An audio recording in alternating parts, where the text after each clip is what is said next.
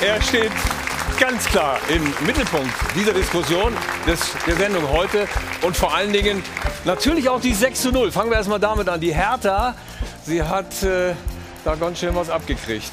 Leipzig mit Nukunku, ganz klasse. Ein Spiel hingelegt, die zeigen, die sind aus der Krise. Jesse Marsch ist auch schon sehr erfreut darüber, im Gegensatz äh, zu seinem Kollegen auf der anderen Seite. Paul Dardai hatte nichts zu lachen. Aber die Fans, die haben gelacht, nämlich hämisch. Und das war gar nicht so schön. Und jetzt weiß man gar nicht, wie es bei der Hertha so wirklich weitergeht. Das ist schon ein großes Problem. Und dann haben wir noch äh, natürlich Borussia Mönchengladbach im Gespräch. Das Topspiel gegen Borussia Dortmund, da haben sie den, das 1 zu 0 gewonnen und dann haben sie Rode ausgepfiffen und er hat es ertragen und die Dortmund haben trotzdem verloren. Und trotzdem muss man ja auch sagen, sie haben nur zu 10 gespielt, war das auch entscheidend. Trotzdem ist er hier, der Geschäftsführer von Borussia Dortmund. Herzlich willkommen, Hans-Joachim Watzke.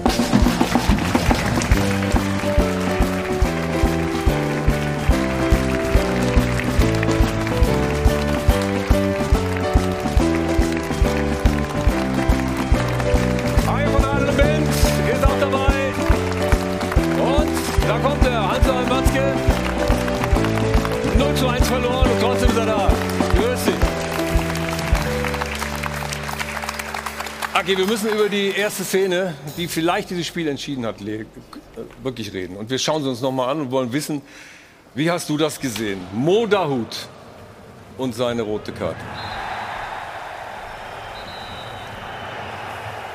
Ja, wie ich es gesehen habe, ist klar. Was ist klar? Ja, dass er nicht weiß, jetzt hat er gerade gehört, jetzt hat er doch schon gelb gehabt. Also ich denke mal, die Hauptschuld hat er der Hut, da müssen wir nicht drüber reden. Er, ist, er kriegt ja nicht für das Foul, das, äh, das war ein Allerweltsfoul, aber er reklamiert natürlich ein bisschen sehr deutlich. Aber bitte, du hast doch auch Fußball gespielt. Da, da kriegst du einen Pfiff und dann denkst du, das war zu unrecht. Sagst du, ach Mann! Ja, Und dann, das ist aber genau das Problem mit, äh, jetzt kommen wir zum zweiten dabei, äh, neben Okay. Moderhut äh, zum Dennis Eitekin.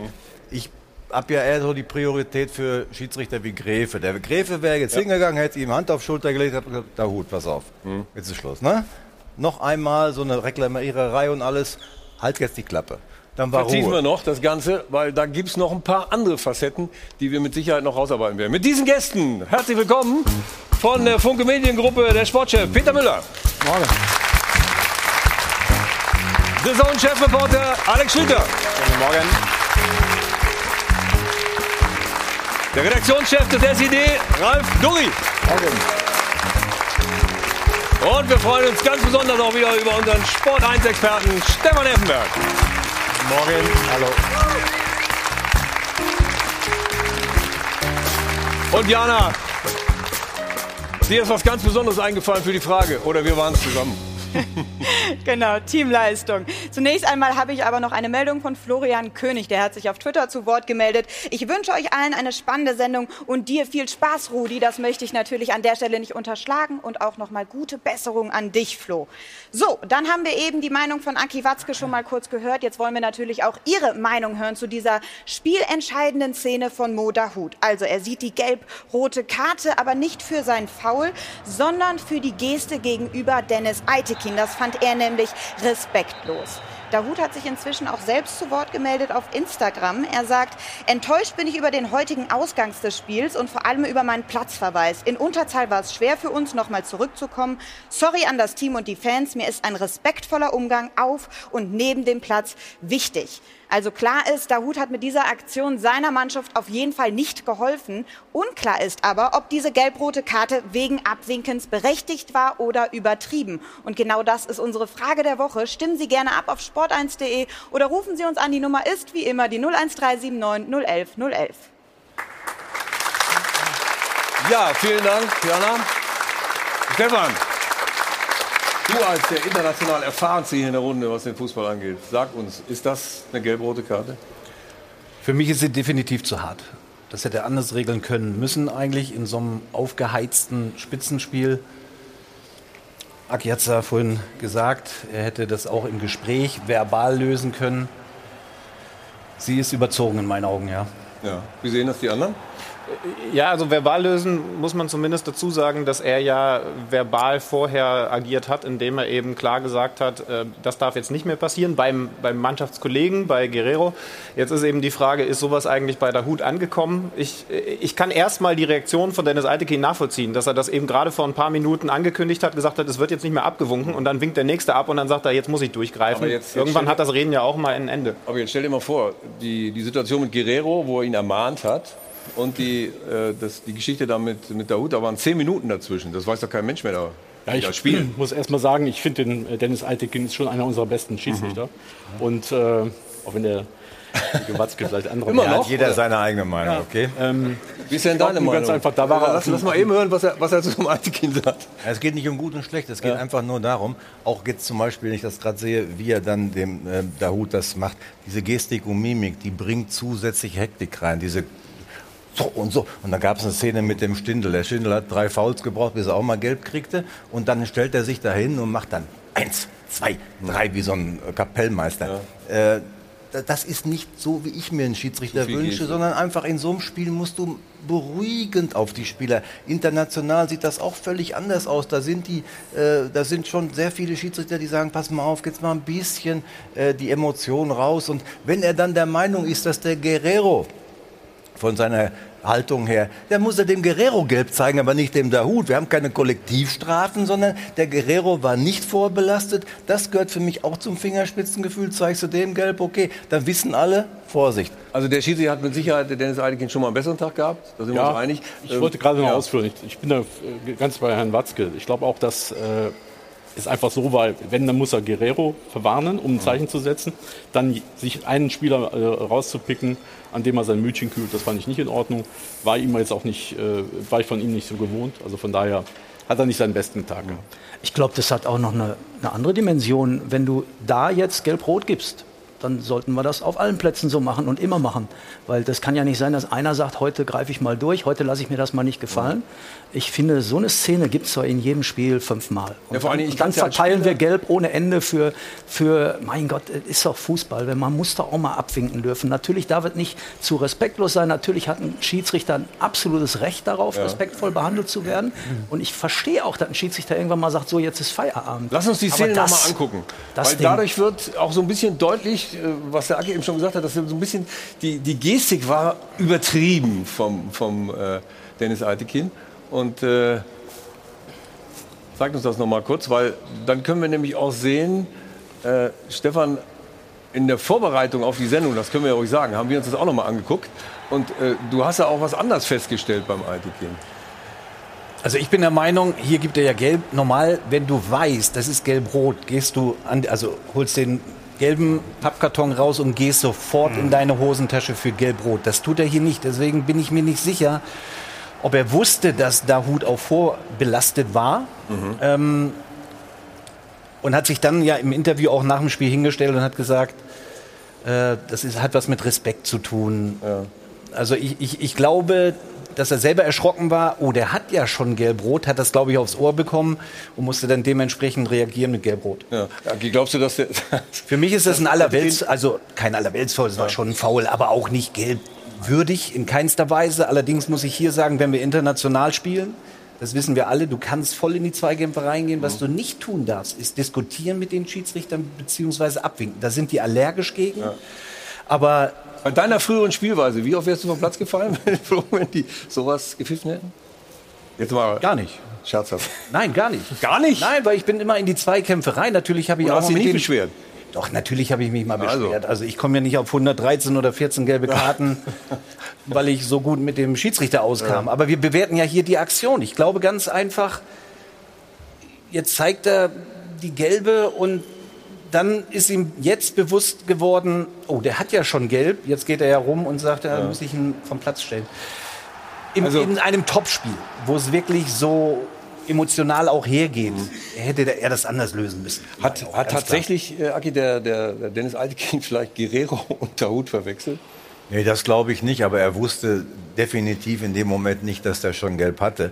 Wobei er hätte ja. es eigentlich am besten wissen müssen, weil er hat es gegeben. Dann hören wir doch mal rein, was er sagt. Ja gut, erste Halbzeit war es natürlich sehr emotional, waren viele Zweikämpfe. Ähm, sehr umkämpft und, ähm, und auch letztendlich auch Verhaltensweisen, die für mich auf dem Platz eben nichts zu suchen haben. Und ich wollte ähm, die erste Aktion von Guerrero, der bei mir mehrfach abgewunken hat, ich habe es unmissverständlich erklärt dem Guerrero, dass ich dieses Verhalten einfach nicht dulde und ich es einfach nicht möchte, weil es einfach auch ein sehr unschönes Bild für den Fußball ist. Weil ähm, wir, wir haben auch ein Mindestmaß an Respekt verdient und wenn nach einer klaren Foulspielentscheidung abgewunken wird, dann möchte ich das nicht. Deswegen habe ich es erklärt, keine gelbe Karte erst gezeigt, habe Guerrero das erklärt, dass ich das nicht will und zwar unmissverständlich. Und dann kam es eben zur zweiten Szene, wieder ein Foulspiel, diesmal aber von Moda Hut und auch er winkt dann einfach ab und in der Summe war es mir einfach dann zu viel, weil es insgesamt natürlich ähm, viel los war und ich wollte dieses Verhalten für mich nicht mehr. Ich glaube, man muss sich die Frage stellen, warum macht man das als Spieler überhaupt? Das ist ja völlig unnötig, weil es ist halt ein Foul und dann mache ich das halt und dann alles gut und dann wäre es weitergegangen. Aber in dem Fall war es eben für mich zu viel und ähm, deswegen habe ich auf Gelb-Rot entschieden. Mir ist es natürlich bewusst, dass der ein oder andere sagen wird, das war zu hart, aber mir ist einfach der Respekt wichtig und der war da nicht gegeben. Und ich glaube, wir sollten mal drüber nachdenken, warum man dieses Verhalten dann äh, an Tage legen muss. Was sagt man zu so Ja, einer da habe ich, ein- Ist das eine, da hab ich ja? ein Problem mit, muss ich ganz ehrlich sagen, weil er redet viel über, über Guerrero. Ja. Er hat nicht einmal abgewunken, sondern zwei, dreimal. Mhm. Und dann kommt Dahut. Und deswegen hat er ja diese Entscheidung getroffen. Wenn ich jemanden verwarne, dann muss ich ja den verwarnen, der dafür für verantwortlich ist. Und nicht sagen, den habe ich das dreimal gesagt und jetzt verwarne ich aber den Spieler Dahut. Aber Das, wir passt, das doch- passt nicht. Es passt ich, nicht. Was ich nicht verstehe, ist, wir spielen doch Fußball. Da geht es um viele Emotionen. Wir wollen, dass Emotionen sind. Die, die Einzigen, die keine Emotionen sagen, sind die Spieler oder was? Er, er, hat ja nicht ganz Unrecht. Was der, der Altekin sagt, ist nicht ganz falsch. Natürlich ist der Mo der Hauptverantwortliche dafür. Das weiß er auch. Und das brauchen wir auch nicht kleinreden. Aber trotzdem muss ich auch als Schiedsrichter wissen, ich habe, und das ist ja jetzt auch kein, kein der Kreisliga-Schiri oder Bezirksliga-Schiri, der, weiß ich, 30 Euro kriegt oder was weiß ich was, das ist nochmal was anderes. Aber er macht das ja auch jetzt mittlerweile auch professionell. Für mehr als 30 Euro. Und du hast Für- eine Verantwortung für ein Spiel. Und es ist doch völlig klar, dass du, wenn du in der ersten Halbzeit eine gelb-rote Karte zeigst, in einem engen Spiel, äh, was sehr emotional ist, dann veränderst du die Statik des Spiels massiv. Und da ist ja die Frage, wollen wir das? Ja. Wenn der jetzt zum Schiedsrichter gesagt hätte, du Idiot oder was weiß ich, klar, muss er runter. Ja, das ist respektlos. Eben. Aber ist so eine Hand, so ein Handzeichen schon respektlos? Ich meine, ihr habt das Spiel ja gezeigt in der vollen Länge. Also- es ging ja auch direkt rabiat zu, ne? Also das, glaube ich, muss man vorweg sagen. Das war, das war ja von der ersten Minute an ein Spiel, in dem sehr intensive Zweikämpfe geführt wurden, was ja grundsätzlich erstmal auch für, für alle Zuschauer äh, toll anzuschauen gewesen ist. Ich glaube, das macht es nicht leichter, so eine Partie zu pfeifen. Dann ist der zweite Punkt, dass er dann irgendwann, glaube ich, gesehen hat, Dennis Eitekin, ich muss jetzt durchgreifen. Er hatte ja vorher auch schon ein paar gelbe Karten für V-Spiele gezeigt. Ich habe auch ein bisschen Problem damit, dass er jetzt sagt, ich habe es dem Guerrero gesagt und da musste ich dann im nächsten Schritt durchgreifen, denn ich habe jetzt nur einmal das Bild gesehen, wie er dann mit Guerrero gesprochen hat. Das kriegst du ja über vielleicht 20 Meter mit, aber, aber wenn du weiter wegstehst als Spieler, so überhaupt gar nicht kommuniziert. Also das, äh, wenn, dann müsste er ja eine, eine Stadiondurchsage machen, so jetzt hört mal auf mit dem Abwinken. Aber Rudi, da bin ich anderer Meinung. Also irgendwo müssen wir dann anfangen bei solchen Sachen, und wir haben ja gerade die Zeitlupe nochmal gesehen, bei einem völlig klaren Foul rauszubekommen, dass man erstmal prinzipiell abwinkt und meckert. Denn das ist auch so ein bisschen so ein Spiel mit den Zuschauern und du weißt natürlich, du kannst dann äh, auch die Kulisse ein bisschen aufbringen, vor allen Dingen natürlich normalerweise als Heimmannschaft. Und ich finde, da kann man schon dran arbeiten. Deswegen finde ich es sehr gut, dass, dass Herr Watzke das direkt zum Einstieg gesagt hat. Das ist erstmal ein Fehler Aber- von Dahut gewesen, welchem- über den wir schon dann auch nochmal sprechen sollen. Das, das dürfen wir rauskriegen aus den Spielern. In, in, welchem, in welchem Regelparagraph, helft mir, äh, steht denn drin, äh, wie ich mich verhalten soll? Also Verhaltensweisen, die der Dennis Altekind da immer angesprochen hat. Was ist das? Naja, Respekt vor dem Schiedsrichter ist schon in mehreren. Ja, aber wo ist denn da die Grenze? Ja, wo ist die Grenze? Also- das, das ist ja das, das ist ja ganz schwierig, da die Grenze auch zu ziehen. Ich, ich glaube, dass das Spiel hat er damit mit dieser Entscheidung kaputt gemacht. Das wäre ein wunderbares Fußballspiel gewesen über 90 Minuten, wenn die 11 gegen 11 weitergespielt hätten. Und so war es halt dann schade. Und, Wenn das die äh, Grenze war, ja. Dann müssen sich die Schiedsrichter einig sein. Dann muss das immer die Grenze sein. Und sonst trifft es jetzt hier einen, an dem ein Exempel statuiert wird. Halte ich Wenn- für falsch. Genau, und wenn das die Grenze ist, dann heißt das nämlich im Umkehrschluss, dass du in jedem Spiel fünf oder sechs Exakt. Gelbe oder gelb-rote Karten. Aber es ist übrigens nach Regelwerk die Grenze. Also natürlich reden wir auch über Fingerspitzengefühl und in so einer Partie ist es dann auch nochmal was ganz Spezielles. Ich, ich habe mich komplett zufällig vor einem Jahr mal mit Dennis Eitekin lange darüber unterhalten, weil wir ihn bei uns im Podcast hatten und habe ihn darauf angesprochen, wie das denn ist, wenn man, wenn man ein Fingerspitzengefühl in einer Partie mhm. anwenden muss sitzen wir dann hier zum Beispiel an so einem Sonntag und bewerten vielleicht ein und dieselbe Situation, die in dem einen Stadion stattgefunden hat und in dem anderen, aber dann ganz unterschiedlich, beziehungsweise müssen wir Rücksicht darauf nehmen, dass die Schiedsrichter sie auch unterschiedlich bewerten, weil das eine Spiel vielleicht so eine Entscheidung braucht, Fingerspitzengefühl, und das andere eine andere. Also es ist ein kompliziertes Thema, aber er hat damals ganz klar gesagt, wenn es um Abwinken geht, zufälligerweise hatten wir genau das Thema, mhm. dann, dann dann, dann, kann man ganz klar sagen, wenn das ein Schiedsrichter pfeift und der andere nicht, dann hat der, der das nicht mit Gelb geahndet hat, einen Fehler gemacht. Also, also laut Regelwerk Oder ist es da sehr klar. Wir müssen vielleicht eher hinterfragen, warum es so lange durchgehen lassen. Da, da bleibe ich dabei. Derjenige, der es dann nicht pfeift, hat Fingerspitzengefühl bewiesen.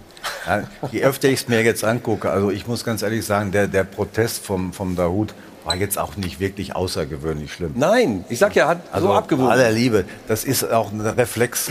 Ja. Das ist ein Reflex. Wahrscheinlich hat er sogar gedacht in dem Moment, dass er den Ball noch erwischt hat oder was auch immer. Aber es war, ich, ich finde ehrlich jetzt, ich will auch nicht pro domo reden. Aber es ist nicht total respektlos. Das kann man auch anders machen. Also da äh, gibt es sicherlich ein paar Möglichkeiten mehr, dem Schiedsrichter das zu zeigen. Aber es geht einfach darum, nochmal, glaubt einer ernsthaft hier in der Runde, dass zum Beispiel der Manuel Gräfe das auch so genauso gelöst hätte? Never ever. Nee. Und deshalb ist der und auch einige andere in der Bundesliga einfach ja, du musst als Schiedsrichter, du musst dich ja nur auf, die, auf deine Aufgabe konzentrieren. Die Spieler haben noch tausend andere Sachen nebenbei zu machen während des Spiels. Das ist ja viel komplexer. Du musst einfach als Schiedsrichter wissen, in welches Spiel gehe ich heute rein. Das ist ja nun auch deutlich äh, aufgeheizt worden, dieses Spiel. Das muss man ja auch wissen als Schiedsrichter, wusste er mhm. sicherlich auch. Und da musst du mit Gestik und Mimik alles selbst tun dafür, dass es eben wenn bei ihnen, es war hektisch, das war aber klar, wenn so ein Spiel mit der Vorgeschichte, da zu glauben, da, da gibt es keine Zweikämpfe, das äh, wäre ein bisschen blauäugig gewesen. Da musst du einfach den Druck rausnehmen und nicht durch Gestik und Mimik den Druck noch aufbauen. Aber vielleicht hat tatsächlich Dennis Altekin äh, überrascht, dass die ersten Minuten so, so hektisch das waren. Das kann ihn ja nicht überraschen. Das, das, hätte, hätte, ja, aber vielleicht war ich bei der Anfahrt hat ja auch eine Tagesform und das hat eben nicht so ganz geklappt. Zur Vervollständigung müssen wir übrigens sagen, die Gladbacher haben solche Gestik auch gehabt. Ne? Also, ja, ja. also das Abwinken war, weil da wir jetzt nur über Guerrero und Karte gesprochen haben. Ich glaube ganz ab, er war auch, glaube ich, selbst erschrocken, als er dann die gelbe hm. Karte gezogen hat. Ja, dann hat er, oh, der hat ja schon gelb und dann musste er halt dann war in den Zugzwang. Ne?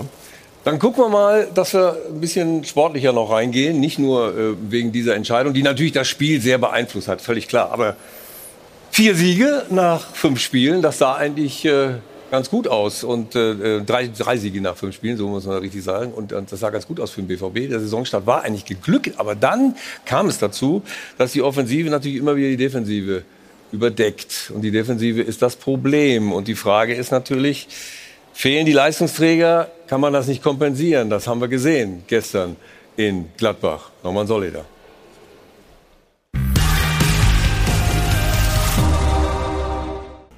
Eine Rückkehr zum Vergessen. Marco Rose wird erst beschimpft und dann mit leeren Händen nach Haus geschickt. Ausgerechnet gegen den Nachfolger erleidet der Vorgänger einen schmerzhaften Rückschlag. Gladbach begleicht mit Rose eine Rechnung. Und ausgerechnet gegen den Ex-Club muss Rose auf entscheidende Leistungsträger verzichten. Kein Reus, kein Holland, wenig Torgefahr. Das vielleicht spektakulärste Offensivteam der Liga kommt kaum zu Chancen und lässt die einzige echte Ausgleichschance auch noch liegen. Mukoku ist natürlich auch kein Holland und der zweite Dortmunder Anzug passt noch nicht. Und in Unterzahl ist der BVB weder in der Lage, das Spiel zu drehen, noch seine Auswärtsschwäche zu beheben. Und Rose muss feststellen, ohne Holland und Reus ist der BVB kein Spitzenteam. Gibt es Zustimmung von dir? Ist das so? Ja, wobei es, ist jetzt, es wird gerade ein bisschen verdichtet auf Erling und Marco. Das war natürlich, auch die Dramaturgie war ja im Prinzip äh, ehrlich gesagt beschissen. Am, Im Freitag im Abschlusstraining gehen deine beiden wahrscheinlich durchschlagskräftigen Offensivspieler beide weg. Du hast die ganze Woche dich mit denen vorbereitet, du hast die ganze Woche trainiert und ehrlicherweise hatten wir, hätten wir mit den beiden auch durchaus ein anderes Gefühl gehabt. Jetzt kam aber noch dazu, und das geht ja in, jetzt in dem Bericht noch komplett unter, es fehlten ja nicht nur die beiden, sondern es fehlten auch noch genau die beiden, die die beiden hätten dann ersetzen können, nämlich äh, Gio Reyna und Julian Brandt. Also das heißt, es fehlten unsere vier Top-Offensivkräfte. Das ist, als wenn bei Bayern jetzt Robert Lewandowski, Thomas Müller, Gnabry und äh, nehmen wir noch äh, Sané dazu. Hätte ich die auch gerne mal gesehen. Aber dann Vielleicht hätte noch nicht Kimmich das 1-0 geschossen und die ja, okay, gewonnen. aber Das wir haben auch in Fürth gespielt und äh, um mit elf Mann.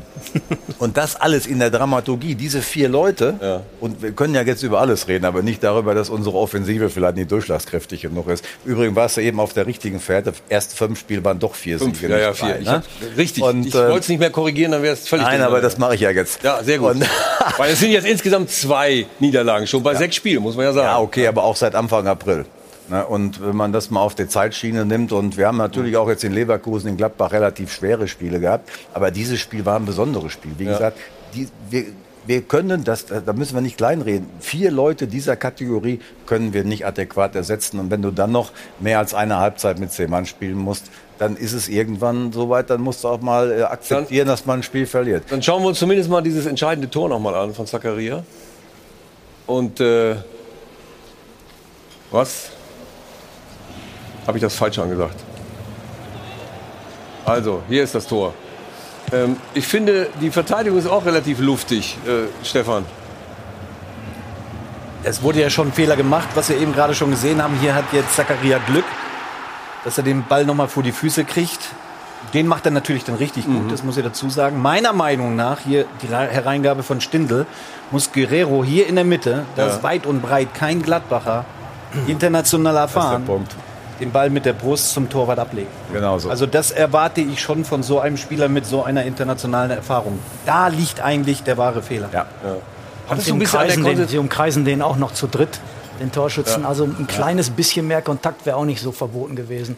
Ja, es war Ja, aber 16 zu dieser Meter. Situation wäre Ja, es ja. ja. gar nicht gekommen. Wenn, wir, genau. wenn wir das nochmal sehen, diese Hereingabe von Stindl, wo wirklich Spiel's bei Guerrero im, im Umkreis von 10, 15 Meter kein Gladbacher Druck macht, erwarte ich von ihm, dass er den Ball mit der, mit der Brust zum Das Tor kann er, ablegt. kann er auch ganz alleine. Ja, jetzt Ganz alleine da. Das Ja, ist ja. ja. Dann gehe ich nicht mit Und auf keinen Fall in die Mitte da, ne? Bitte nochmal? Und wenn, und wenn er ihn klärt, wenn er nicht zurück zum Keeper, dahin nicht, ne? Dann lieber wieder zurück in die Eck, in Richtung Eckfahne. Ja, auch mit dem rechten Fuß sollte er auch drauf haben. Aber normalerweise, wie gesagt, mit der Brust zum Torwart ablegen und dann bist du, bist du, spiel, äh, baust du dein Spiel wieder auf. Was war denn da los dann mit dem Abwehrverhalten? Ja, das Abwehrverhalten, das hat mit Abwehrverhalten relativ wenig zu tun. Ich bin komplett bei Stefan. Das war der, die erste Ursache. Die zweite ist die, Mats äh, blockt ihn, hat natürlich ein bisschen äh, Hemmung, weil er es im 16 Meter war.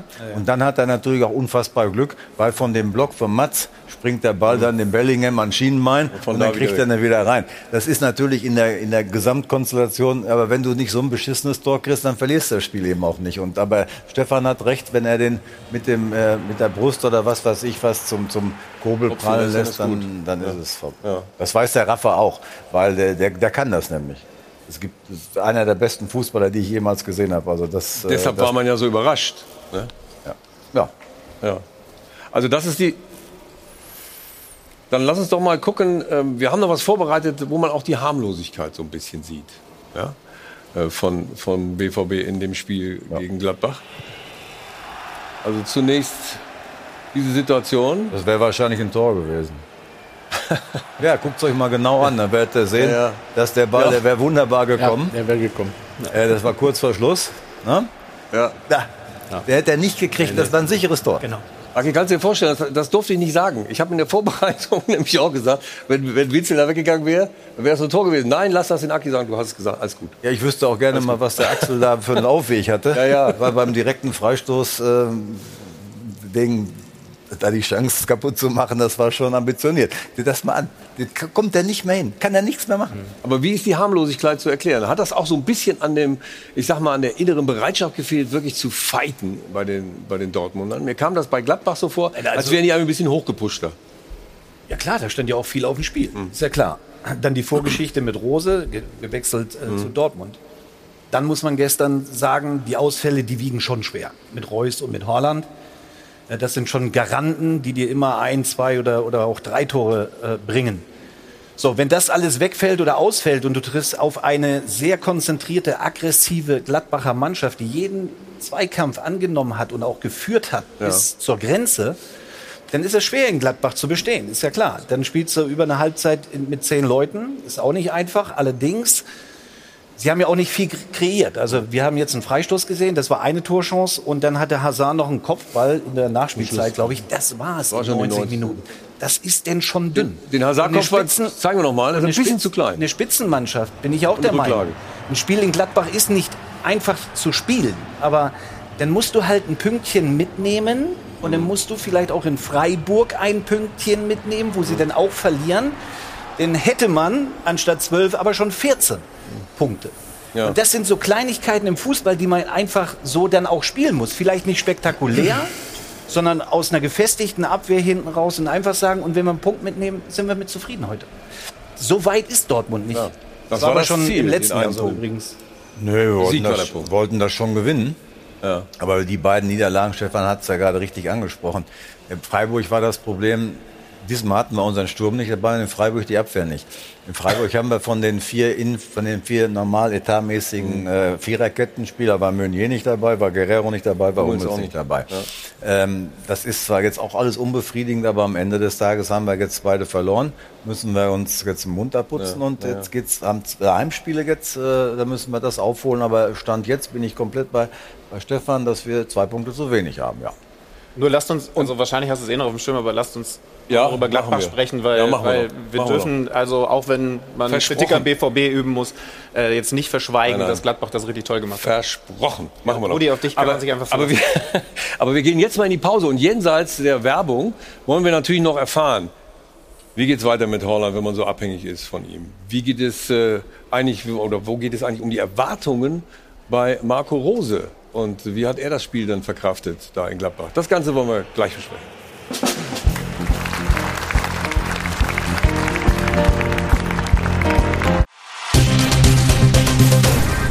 Werbung Anfang. Werbung Ende. Zurück im Meerbonet Hotel mit Adel und Wendt im Stadtwerk Doppelpass. Und äh, wir sind beim Schwerpunkt Borussia Dortmund und wir sind beim Schwerpunkt, was macht Dortmund mit Holland und wie abhängig ist eigentlich Dortmund von Holland?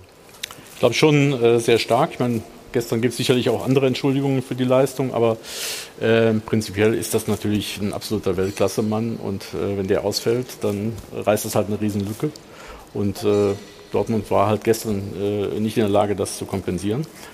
Und die Frage stellt sich natürlich Aber auch. geh mal von dem Spiel Ja. von gestern weg, weil da kam ja dann auch noch Reus dazu. Wie gesagt, die Karte, das haben wir alles besprochen. Geh mal von diesem Spiel gestern weg. Was, wenn man Richtung Zukunft guckt, wie, wie, wie, wie abhängig ist das? Kann man das überhaupt stemmen? Das ist bevor der ähnlich, Chef wie, redet. ist ähnlich wie mit Lewandowski bei den Bayern. Wenn der plötzlich nicht mehr da ist, dann äh, geht es den Bayern auch nicht mehr so gut. Also von daher ist halt die Frage, wie lange ist Holland letztendlich dann noch zu halten? Also für mich ist Erling Haaland einer der faszinierendsten Fußballer auf diesem Planeten im Moment, weil da eine unheimliche Fantasie noch dabei ist. Man fragt sich ja, wie gut wird der noch? Der ist 21. Ich finde, das ist unglaublich, was dieser Junge drauf hat und was der zeigt.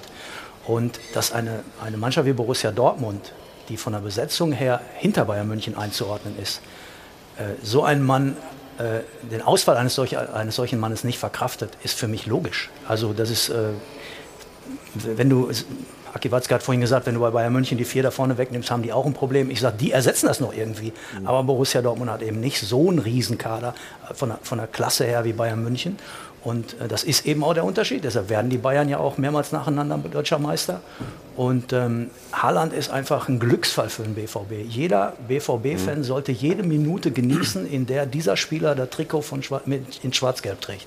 Ich finde das einfach großartig, was, was dieser Junge zeigt. Und es ist unheimlich schade, dass der ein Jahr lang vor leeren Tribünen gespielt hat. Was, wie schätzt du das ein? Die Abhängigkeit? Also erstmal ist natürlich die Frage, aber da müssen wir vielleicht gleich noch drüber sprechen, wie viele Minuten die Fans dann noch genießen dürfen. Aber für den Moment, kommen- da kommen wir ähm, noch hin. Das, auch das habe ich mir gedacht. Ah, ah, Für den Moment finde ich, ist die Abhängigkeit eher ein besonderes Lob für, für Erling Haaland, weil er eben so toll ist. Also wie, wie abhängig sind die Stones von Mick Jagger? Äh, enorm, aber ja nicht, weil die anderen Musiker Deppen sind, sondern weil das eben dann jeweils besondere Leute sind. Und das spricht einfach für Erling Haaland. Und es ist, es ist nur normal, dass, dass ein Team, das ohne einen Erling Haaland ja. spielt, dann deutlich schlechter ist. Ich finde die Situation beim BVB, wie gesagt, man weiß nicht, wie lange er noch da ist, aber grundsätzlich so komfortabel, wie es eben sein kann, wenn möglich ist, dass so ein Top-Star den Verein irgendwann verlässt, weil wir gestern gesehen haben, da ist dann einer dahinter, der noch mal jünger ist, der braucht noch Zeit und ich glaube, der Schlüssel für den BVB wird sein, gibt es danach ein Loch, weil Mokoko noch nicht so weit ist oder kann er tatsächlich direkt in die Bresche springen? Ich Aber weiß, Herr Watzke hätte es natürlich am liebsten, wenn, wenn sie irgendwann dann beiden nebeneinander die, um die Torjägerkrone äh, so ein bisschen sich rivalisieren. Aber, ja. aber ich glaube, die, die Situation könnte viel schlimmer sein, wenn man nicht schon jetzt, jetzt so ein Top-Talent dahinter hätte. Jetzt hat der Chef die Meinung der Journalie gehört. Was sagt der Chef dazu? Zu der Situation, zu der Abhängigkeit Holland? Ja gut, wenn du einen außergewöhnlichen Neuner hast, bist du immer auch ein Stückchen abhängig. Aber jetzt unter dem Eindruck von gestern habt ihr jetzt vielleicht auch das Gefühl, dass wir, wenn der Erling nicht spielt, jetzt jedes Spiel verlieren. Wir haben auch schon äh, ohne Erling Spiele gewonnen. Und zwar überwiegend. Das war auch mal klar zu sagen. Aber natürlich ist der outstanding, klar. Und nicht ja. drüber reden. Ähm, und es ist ja auch noch nicht entschieden, ob er dann im Sommer wirklich geht. Für euch ist das offensichtlich alles klar. Ähm, wir gucken einfach mal. Ne? Dann, dann, dann klär uns mal mit einer Frage auf, die uns ganz besonders unter den Nägeln brennt. Es gibt Leute, die sagen, es gibt gar keine Ausstiegsklausel für Holland. Ich weiß, dass es die Leute gibt. Gibt es eine Ausstiegsklausel oder gibt es keine? Ist ein netter Versuch, aber ich habe noch niemals in meinem Leben über irgendetwas äh, referiert, was Vertragsinhalte unserer Spieler anging. Ich habe das, äh, wo gesagt wird, er hat eine, habe ich gesagt, okay, wenn ihr das meint, ist gut. Wir haben jetzt Leute gehört, er hat keine, habe ich gesagt, okay, wenn ihr das meint, ist auch gut. Ich werde dazu nichts sagen, weil das ist einfach äh, elementar, dass sich ein Spieler und ein Club müssen sich auf eins noch verlassen können, das, was du schriftlich vereinbarst. Und wenn es dann nicht irgendwo äh, in irgendwelchen Chatverläufen vom, vom Spiegel oder so auftaucht, solltest du idealerweise dann zwischen den Beteiligten halten. Oder, darf man, oder darf man das nicht sagen, äh, weil man ein aktiengeführtes Unternehmen ist? Das euch doch mal mit dem, von ja. dem ganzen, ich höre das. Ich frage ja nur. Ich, den, ich ja. habe auch gehört, da auch hier einer von euren Experten ja. hat dann irgendwann äh, bei Bild gesagt, ja, aber die müssen den Haaland ja jetzt im Sommer verkaufen, weil die sind ja börsennotiert. Das ist alles Bullshit. Mhm. Die Entscheidung, ob äh, bei uns jemand verkauft wird oder nicht verkauft wird, trifft bei uns die Geschäftsführung und nur die Geschäftsführung, um das auch deshalb, mal klar zu sagen. Deshalb weißt du ja auch, ob Ich ob weiß es aber, ich habe nirgendwo in meinem ja. Vertrag drinstehen, dass ich es dir sagen muss. okay. Und demzufolge bleibst du auch genau bei mir. Das ist eigentlich schade, weil es war ja. verabredet. Verstehe ich auch. Aber ich, ich würde an deiner Stelle das ja genauso machen. Ja, klar. Wenn du aber an aber, meiner aber Stelle wenn ich 2012 an deiner Stelle gesagt hätte, also äh, bei uns äh, wird der Haaland, äh, wird, wird ein, ein Spieler nicht mehr ähm, eine Ausstiegsklausel in den Vertrag bekommen, äh, dann würde ich dem auch gerecht werden wollen. Ja, das ist auch Bist völlig, du dem gerecht Das ist richtig, aber überleg mal, 2012, jetzt haben wir 2021. Ja, gut. Du kannst, äh, es gibt ganz wenige Sätze in diesem Leben, die in Stein gemeißelt für alle Zeiten sind. Und du heißt musst, das jetzt, dass er doch einer Nein, du musst schon ein paar Sachen mal in den Stein meißeln, aber du musst auch wenn du kein Betonkopf bist, mhm. dann musst du irgendwann auch mal merken vielleicht, dass die Welt sich geändert hat. Und ich sage aber auch dazu keine Tendenz, ich sag's einfach nicht. Ja, aber wenn man Betonkopf ist, dann gibt es auch Betonbohrer. Ich meine, Nein, aber ich habe das, damals, genug, um ich hab das damals gesagt, ich würde heute, völlig ja. unabhängig, ob er jetzt eine hat oder irgendein anderer eine hat oder nicht hat, ich würde heute diesen Satz, weil die Fußballwelt sich noch mal geändert hat, die Wechsel gehen noch schneller, das ganze Rad hat sich noch schneller mhm. gedreht, ich würde heute nie mehr sagen, ähm, es wird niemand Spieler vom BVB eine Ausstiegsklausel haben. Also, das also ist einfach das dem Prozess des Lebens geschuldet, dass man nach neun Jahren sich vielleicht auch wieder neu definiert. Ich rede jetzt von der Zukunft. Ich weiß, du bist versucht hartnäckig ja. in der Vergangenheit. Keine Chance. Also Warum schreibt man überhaupt, ob man, so einen Spieler dann überhaupt bekommt, ne? wenn ja. der auf dem Markt ist und möglicherweise, ich will nicht vorgreifen, beziehungsweise ich kann auch nur spekulieren, aber ich glaube, man kriegt ansonsten auch keinen äh, Spieler von dieser Gütekategorie, wenn man möglicherweise nicht diese Ausstiegsklausel akzeptiert. Das, auch, das, kann, das kann mal so und mal so sein. Also wir, wir, haben ja jetzt nicht nur Erling Haaland entdeckt. Wenn wir momentan davon ausgehen, dass die beiden besten Mittelstürmer der Welt wahrscheinlich Robert Lewandowski und Erling Haaland sind, haben wir zufälligerweise, aber weil wir auch nicht alles falsch machen, weil Borussia Dortmund beide entdeckt. Ja, genau. Und äh, nichtsdestotrotz, äh, und, das, und das, daraus leiten wir aber auch das Selbstvertrauen mhm. ab. Wenn dann irgendwann, wer weiß wann, Erling irgendwann gehen sollte, auf eins können sich unsere Leute verlassen, wir werden wieder einen finden. Definitiv, weil das können wir vielleicht sogar ganz gut. Entdecken Dann- ist aber ein mutiges Wort. Bei Haaland gab es nichts mehr zu entdecken, den haben alle gesehen. Aber Oh, man muss oh, euch oh, gratulieren. oh, oh. Man muss euch gratulieren. Nee, man muss euch gratulieren, dass ihr ihn bekommen habt. Entschuldigung, er Das- kam das nicht von Real Madrid. Ah, ne? schon klar, aber das, was der bei Salzburg gesehen hat, da waren schon mehrere Vereine aufmerksam geworden und wollten ihn haben. Das wollen sie doch jetzt nicht abstreiten. Nein, aber es war ja auch kein, wo, wo wir Erling Haaland verpflichtet haben, hat selbst deine Zeitung nicht geschrieben, dass wir jetzt den einen der besten Europas verpflichtet Oh, haben. ich guck noch mal Weil nach. das kann, ja, das würde mich sehr wundern, aber das war nicht erkennbar, weil das hat nämlich der Erling auch selbst dazu beigetragen. Der Erling hat sich jetzt in den anderthalb Jahren unfassbar entwickelt und es ist ja immer das Entscheidende und das ist ja für Borussia Dortmund das Wichtige, dass wir müssen ja das Entwicklungspotenzial eines Spielers, auch wie Bellingham, wo der mit 16 zu uns gekommen ist, da hat jetzt auch keiner gesagt, mein Gott, das kriegen die aber einen Spieler, sondern wir haben das Gefühl gehabt, dieser Spieler hat das Potenzial, sich zu einem Topspieler zu entwickeln. Und das ist unser Weg. Und ähm, aber das meiste hat Erling dazu beigetragen, weil der Spieler, der von Salzburg zu uns gekommen ist, mit heute, da ist ein unfassbarer Entwicklungsschritt dabei. Ja klar, er spielt ja auch in einem entsprechenden Verein, in dem er sich dann auch entwickeln kann. Aber eigentlich ist es ja toll für Borussia Dortmund, dass solche Spieler genau zu diesem Verein kommen. Es spricht sich ja auch rum, dass man sich in diesem Verein entwickeln kann und da den nächsten Schritt gehen kann. Es gibt eben genügend gute Beispiele dafür. Und ich glaube einfach, ähm, dass es auch eine, eine, eine absolut klasse Entscheidung war, ihn nicht schon im vergangenen Sommer Dann, äh, gehen dann lassen versuche zu ich, dann- dann starte ich doch noch mal einen Versuch. Ja, da hatte ich mit gerechnet. Äh, Was gibt dir denn die Zuversicht, dass Erling Haaland äh, noch länger bleiben könnte? Ich habe ich hab weder Zuversicht noch Pessimismus. Ich weiß einfach nur, der Schlüssel liegt ja bei Erling. Ne? Äh, Oder das seinem Rater. ist ja auch klar. Ja, nein, aber Erling ist schon. Aber- ah, nee, nee. Äh, Mino Raiola ist Mino Raiola, aber ich habe eigentlich, ich komme mit dem ganz gut klar, weil wir beiden uns gut einschätzen können. Ne? Okay. Er weiß, was ich an ihm habe, er weiß, was er an mir hat und Michael Zorg und Sebastian. Was hat man an Raiola? Äh, Also, Berechenbarkeit. Ja? Ja, klar, ich weiß, wie er tickt und er weiß, wie ich Okay. ticke. Das, das keine Ja, und- Details, und- aber wir wissen, was wir dann und, haben. wie, und wie tickt er? Bleibt er da? Nein, Erling, Erling entscheidet. Erling hat sich mittlerweile auch als Person, äh, der ist, Aber was nimmt er denn da für Kriterien?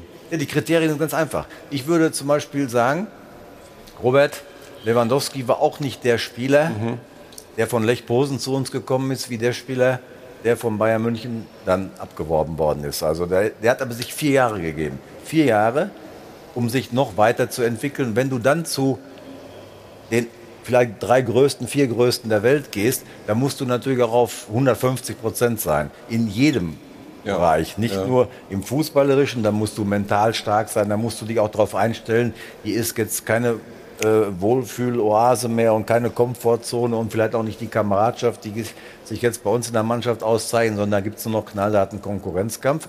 Du musst einfach das Gefühl haben, bist du schon auf dem absoluten Level angelangt, dann kannst du über sowas nachdenken, ansonsten würde ich mir mehr Zeit geben. Und diese Entscheidung, die muss der Erling dann irgendwann Und was er ja offensichtlich auch so ein dickes Finanzfell hatte. Er lässt sich ja in seinem Alter von Geld überhaupt nicht blenden. 25 Millionen steht da irgendwo und er spielt einfach Ja, aber weiter. er ist doch erst 21. Und, ich, und ich muss doch, es ist doch auch klar, für eine Entwicklung eines Spielers ist das doch der perfekte Verein für Erling Haaland. Stand heute. Und ich muss auch sagen, wenn, wenn Aki sagt, er hat den Schlüssel in der Hand, er, hat sich, er hätte ja auch im Sommer ein Fass aufmachen können. ja. Es gibt Spieler, ne, wir erinnern uns zum Beispiel an Kostic, Frankfurt, der sich wegklagen wollte. Das hast du bei ihm nie gehört. Ja? Der hat die Vorbereitung gemacht, bekennt sich zu 100 Prozent zum BVB, Stand heute.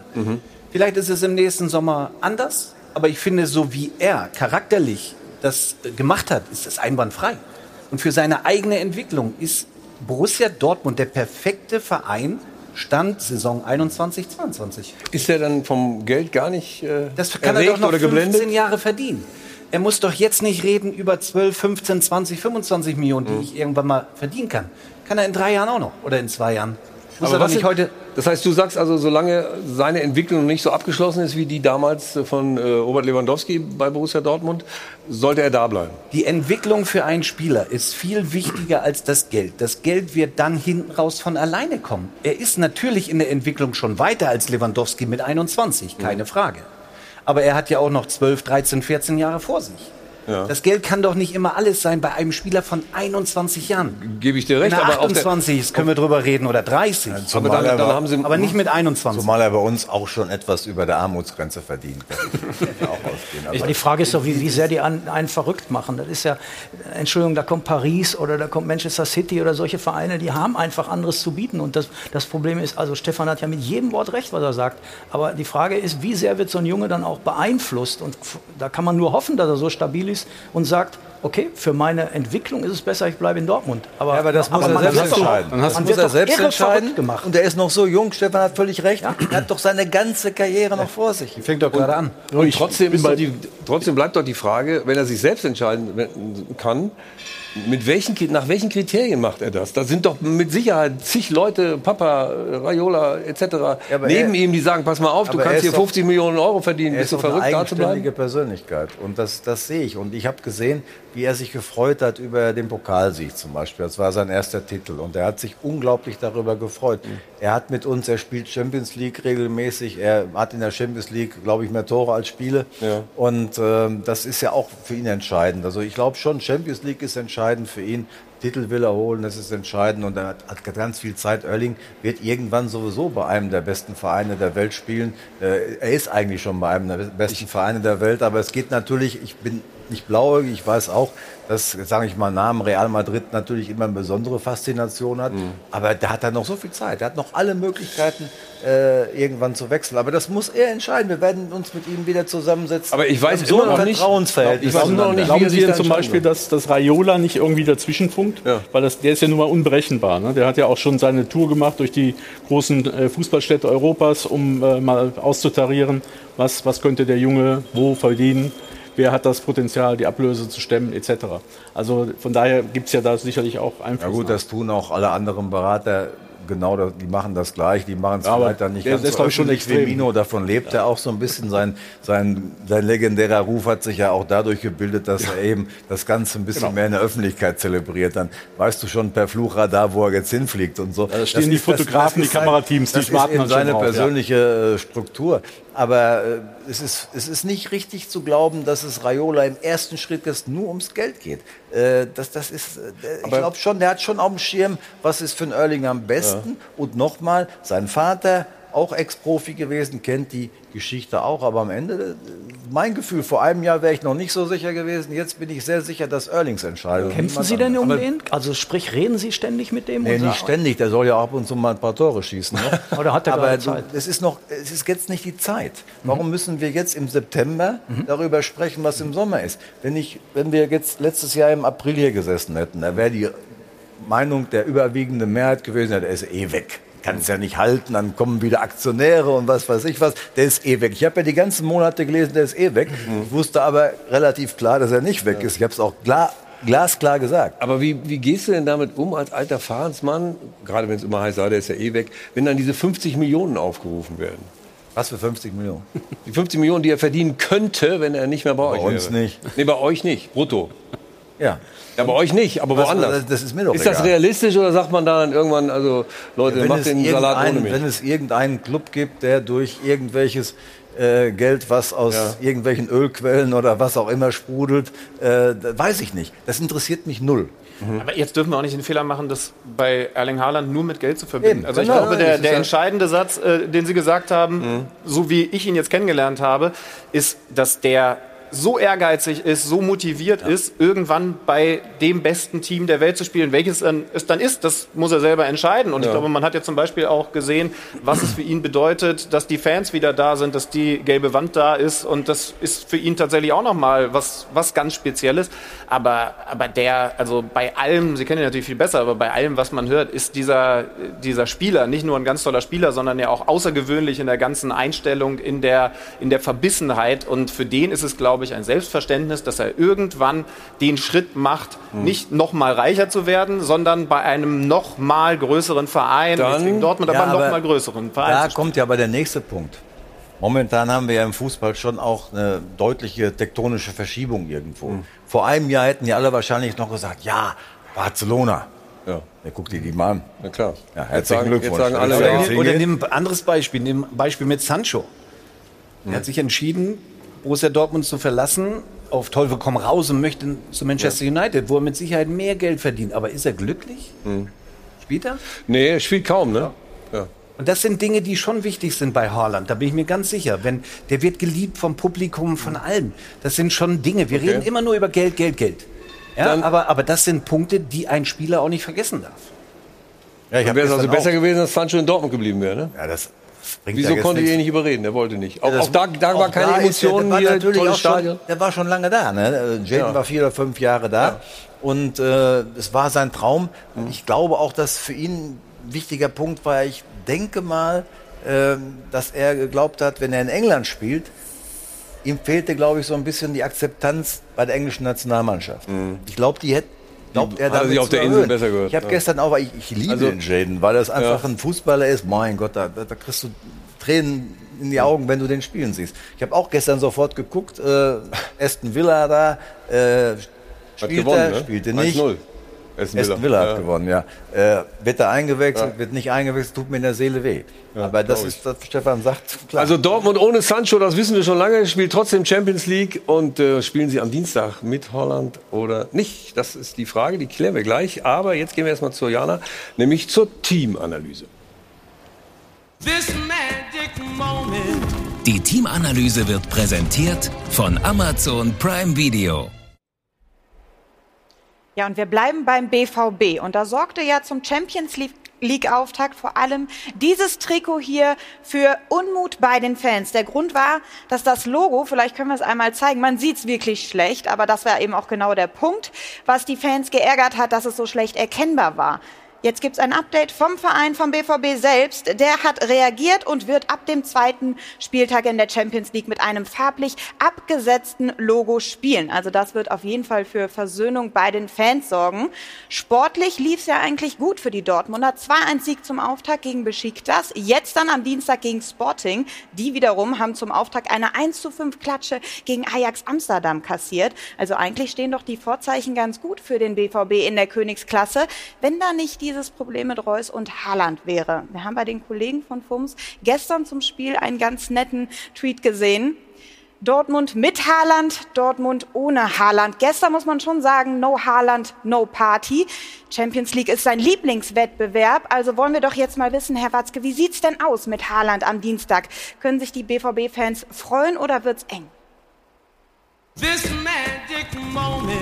Die Teamanalyse wurde präsentiert von Amazon Prime Video. Und? Wie ist die Antwort? Ich bin ja schon für vieles verantwortlich, aber Mannschaftsarzt bin ich immer noch nicht. Und, ähm, Aber du weißt doch mehr.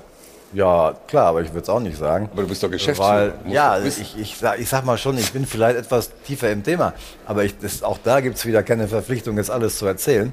Warum sollen wir jetzt. Äh, Wir wollen ja nur wissen, ob sie spielen oder nicht. ja, eh, klar, den, Nicht der alles. Trainer von Sporting wüsste es auch gerne. Und äh, lassen wir den doch einfach mal bis Dienstag noch. Aber es, aber es, gibt, es gibt eine Chance. Es ist, äh, es ist ja jetzt keine schwere Geschichte, aber Ja, es ist auch nicht so, dass du sagst, wenn wir jetzt keine englische Woche hätten, wäre es easy, Mhm. denke ich mal. Aber so ganz auch, es ist offen. Es ist offen. Was sagt der Trainer Marco Rose zu Erling Haaland? Ach, da habe ich einen Fehler gemacht. Das wollten wir jetzt nicht. Das ist schade. Dann, äh, dann, dann gehen wir jetzt äh, mit dieser Idee, was er zu Haaland sagt, nämlich in die Werbung. Und nach der Werbung kriegen wir dann gesagt, was, wie er sieht, auch was die Champions League angeht und wie die Zukunft aussieht und die Erwartungen an äh, Marco Rose. Und nicht zu vergessen, dieser junge Mann da, der will vielleicht auch DFL-Vorstandsvorsitzender werden. Schauen wir mal.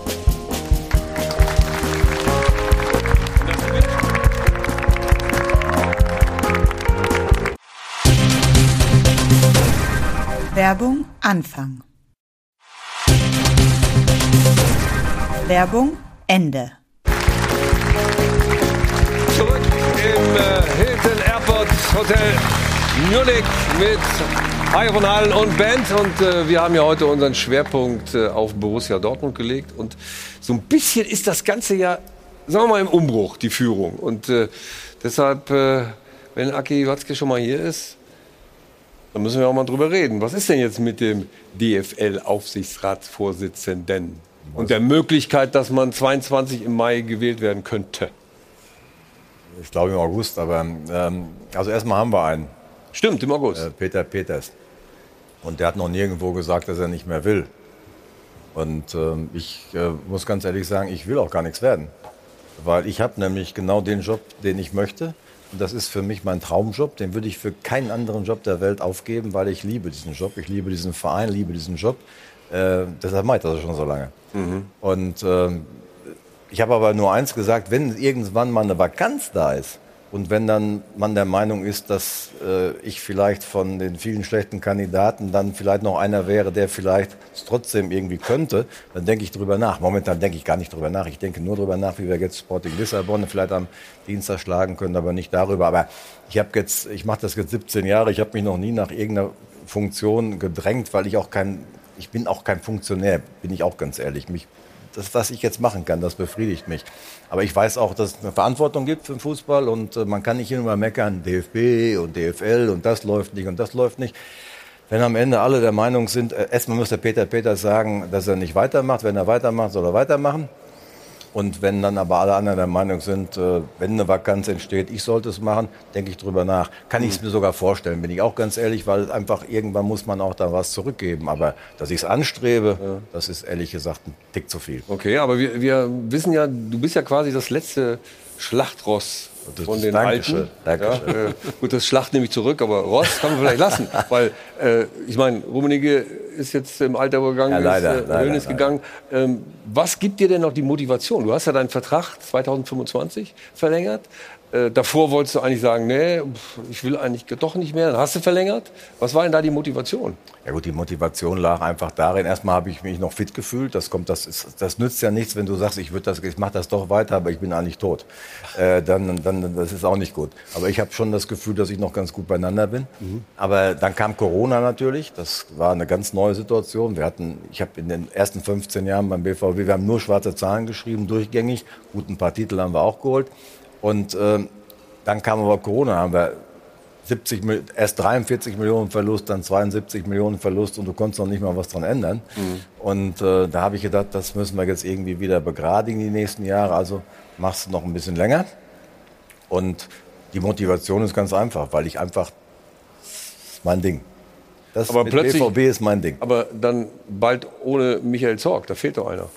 Gut, Ja, zwar mit Sebastian Kehl dann, aber Ja gut, aber das, äh, das war die Entscheidung von Michael, nicht von mir. Ne? Michael wollte ja eigentlich schon im letzten Jahr aufhören und ich habe ihn ja dann nochmal bekniet. wie hast du das eigentlich hingekriegt? Wie hast du ihn da überredet? Hat man, hört, man hört nicht vor 60 auf. Hol noch mal den neuen Haaland oder so. Man hört nicht vor 60 auf und so. er wird ja jetzt im nächsten Sommer 60 und das hat er irgendwie auch eingesehen.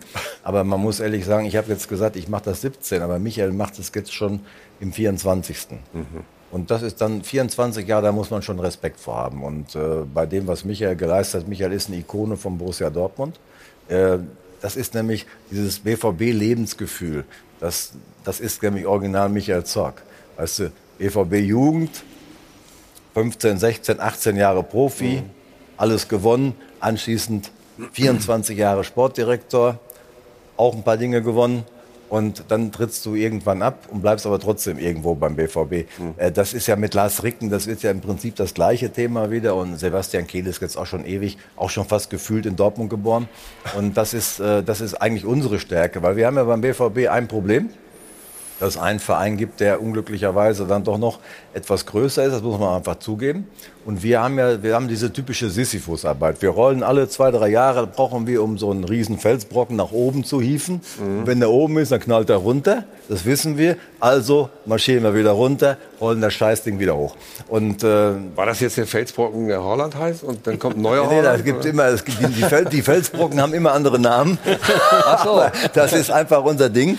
Aber dafür geht's uns eigentlich auch ganz gut dabei. Also sagen wir mal so, der BVB hat ja auch deutlich schwierigere Zeiten gehabt und dass wir jetzt einfach seit 10, 12 Jahren äh, wir haben jetzt, glaube ich, in den letzten zehn Jahren fünf Titel geholt, haben durchgängig mit Ausnahme von einem einzigen Jahr mal Euroleague, sonst immer Champions League gespielt, äh, für unsere Voraussetzungen. Und das ist eben Dortmund und Ruhrgebiet. Peter Müller kennt die äh, Unterschiede, die es zu anderen Regionen auch gibt. Äh, dafür machen wir es vielleicht auch nicht ganz so schlecht. Aber zu, wir wissen, unser Weg ist immer der mit dem blöden Brocken da. Und dafür habt ihr dann ja auch den Marco Rose geholt, der helfen soll, den Brocken wieder mit nach oben zu hieven.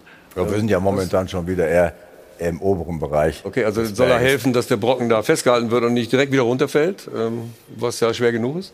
Aber äh, was sind die Erwartungen an den an Marco Rose? Ich meine, er hat ja, oder sagen wir andersrum erst, äh, was hat er in, in Gladbach eigentlich erfüllt, dass er für euch so interessant wurde in den Der, wurde, der war für uns schon interessant in Salzburg. Weil du in Salzburg erstmal, das erste Mal ist er mir aufgefallen, der Marco Rose, wo der mit Salzburg die U19 Champions League gewonnen hat. Was normalerweise nicht geht. Kannst nicht mit einem, mit einem äh, allem Respekt auch vor RB und aber mit einem österreichischen äh, Meister im Jugendbereich äh, kannst du nicht unbedingt die Champions League gewinnen. Das hat die, Deutschen haben es auch noch nie geschafft, weil da ist schon auf hohem Niveau wird da gearbeitet und das, da ist er mir das erste Mal so in, ins Blickfeld gegangen. Dann haben wir in der Euroleague äh, gegen Salzburg gespielt und das waren äh, zwei der erbärmlichsten Spiele, die ich je gesehen habe, weil wir waren komplett chancenlos. Ich habe dann nach 20 Minuten auf der Tribüne gesessen und habe gedacht, mein Gott, jetzt muss noch 70 Minuten hier sitzen und es tut sich nichts.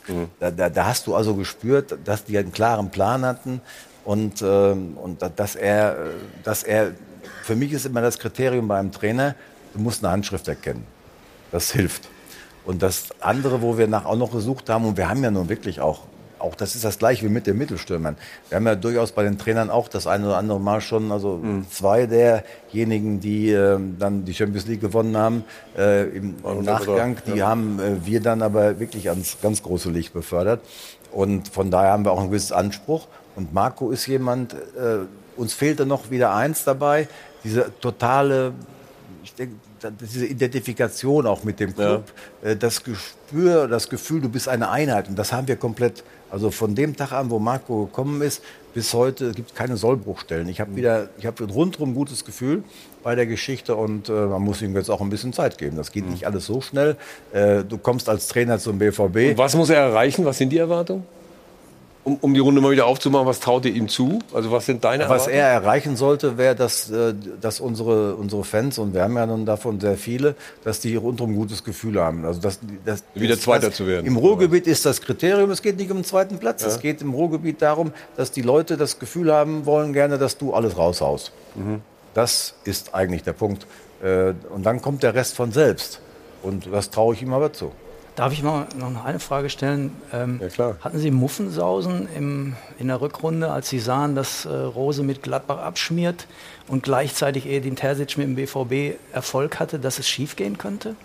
Sie hatten sich relativ früh für den neuen Trainer festgelegt. Nö, da musste auch ein bisschen, äh, also Angst, äh, ich habe viele negative Charaktereigenschaften, aber Angst gehört nicht dazu. Ich habe bewusst das Wort Angst auch nicht gewählt. Ja, ja, Angst ist oder- ein großes Wort, aber Ja, so ein bisschen, dass wo- man so. Ein Respekt, sagen Ja. wir mal, Respekt, das Management technisch zu lösen.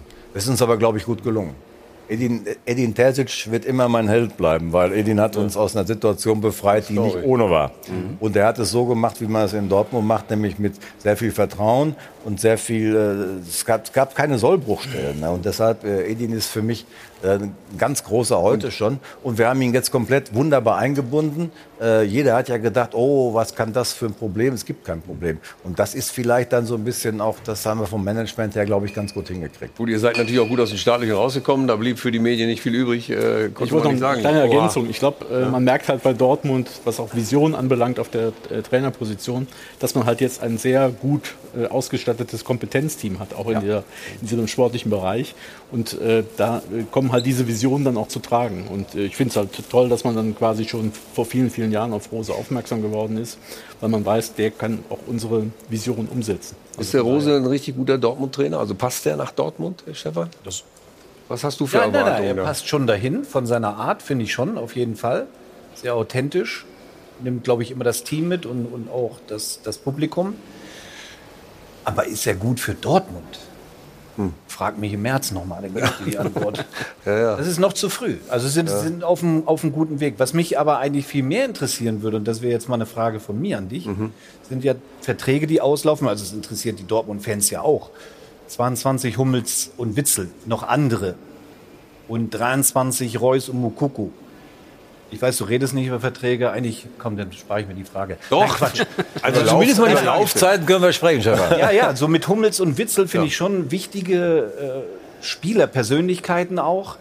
Ähm, und auch Reus ist ja nun mal mit das Gesicht von Borussia Dortmund und ein Megatalent in meinen Augen. Wie sieht's da aus? Also Es ist natürlich klar, wenn die Spieler über die 30 sind, dann äh, machst du ja keine drei oder vier Jahresverträge mehr, ist ja logisch. Mit Mats haben wir das schon gelöst. Äh, Mats hatte, wo wir das gemacht haben mit Bayern, damals den Transfer, haben wir ihm ja jetzt für dieses Jahr, hat er eigentlich jetzt eine Klausel gehabt, wenn er so und so viele Spiele macht, verlängert sich automatisch. Da haben wir jetzt im Sommer gesagt, das kann nicht sein, dass einer unserer absoluten Führungsspieler da von, von Spiel, Mhm. Spieleinsatzoptionen, das haben wir einfach gestrichen. Also Mats ist bis 23 dabei. Äh, Marco hat eh, glaube ich, bis 23 und äh, Axel gucken wir jetzt einfach. Äh, ich glaube, wenn wir das Gefühl haben, dass Axel in diesem Jahr eine gute Saison spielt und dass er fit bleibt und dass er auch will und so, dann, dann, dann, dann machst du, dann setzt du dich irgendwann zusammen und dann besprichst du das. Das sehe ich, da sehe ich kein großes Problem drin. Also das, Mokuku? das kriegen wir hin. Weil das würde mich interessieren, weil das ist ja wirklich so ein junger, talentierter Spieler. In zwei Jahren läuft der Vertrag aus. Ich glaube, auch für ihn wäre wichtig, in Dortmund zu bleiben. Ja. Ja gut, aber Yusufa ist natürlich auch sehr ehrgeizig. Er ist ja noch extrem jung. Ich glaube, der wird jetzt 17 oder was. Das war Wird 17, ja. Ja, und ähm, da werden wir auch sprechen. Das ist klar. Ich glaube, bei, bei Yusufa ist es nochmal was anderes. Der ist, der ist ja auch schon sozialisiert. Der hat die ganzen Jahre bei uns im Jugendhaus gewohnt. Der ist, der, und im Jugendhaus, da, da lebt natürlich auch der Verein. Das ist, da wirst du, da kriegst du das richtig mit, was diesen Verein ausmacht. Und das, ich denke mal, das kriegen wir auch hin. Und der weiß ja auch, äh, aber er, er ist sehr ehrgeizig. Er ist auch manchmal ein bisschen ungeduldig und äh, er braucht Einsätze. Das hat er gestern auch gekriegt. Hat er auch sicherlich gesehen, dass das dann doch in so einem Spiel auch nicht ganz so einfach ist. Aber ich glaube schon, dass Yusuf bei uns bleibt. Und bei, bei den, äh, wenn man sich mal umhört, bei den äh, Trainern zum Beispiel, die ihn betreut haben im Jugendbereich, äh, kriegt man die Rückmeldung, dass der keine Flausen im Kopf hat, dass, der, dass das ein feiner Junge ist, der auch, von dem man nicht befürchten muss, dass er zu früh zu viel von sich hält. Nein, glaube ich auch nicht. Das, da bin ich sehr, sehr sicher. Aber wie gesagt, der ist noch nicht mal 18. Mhm. Und äh, demzufolge hast du ja auch gewisse Restriktionen, was Verträge angeht, etc. pp. Mhm. Also da ist aber so ein großes Vertrauensverhältnis. Mhm.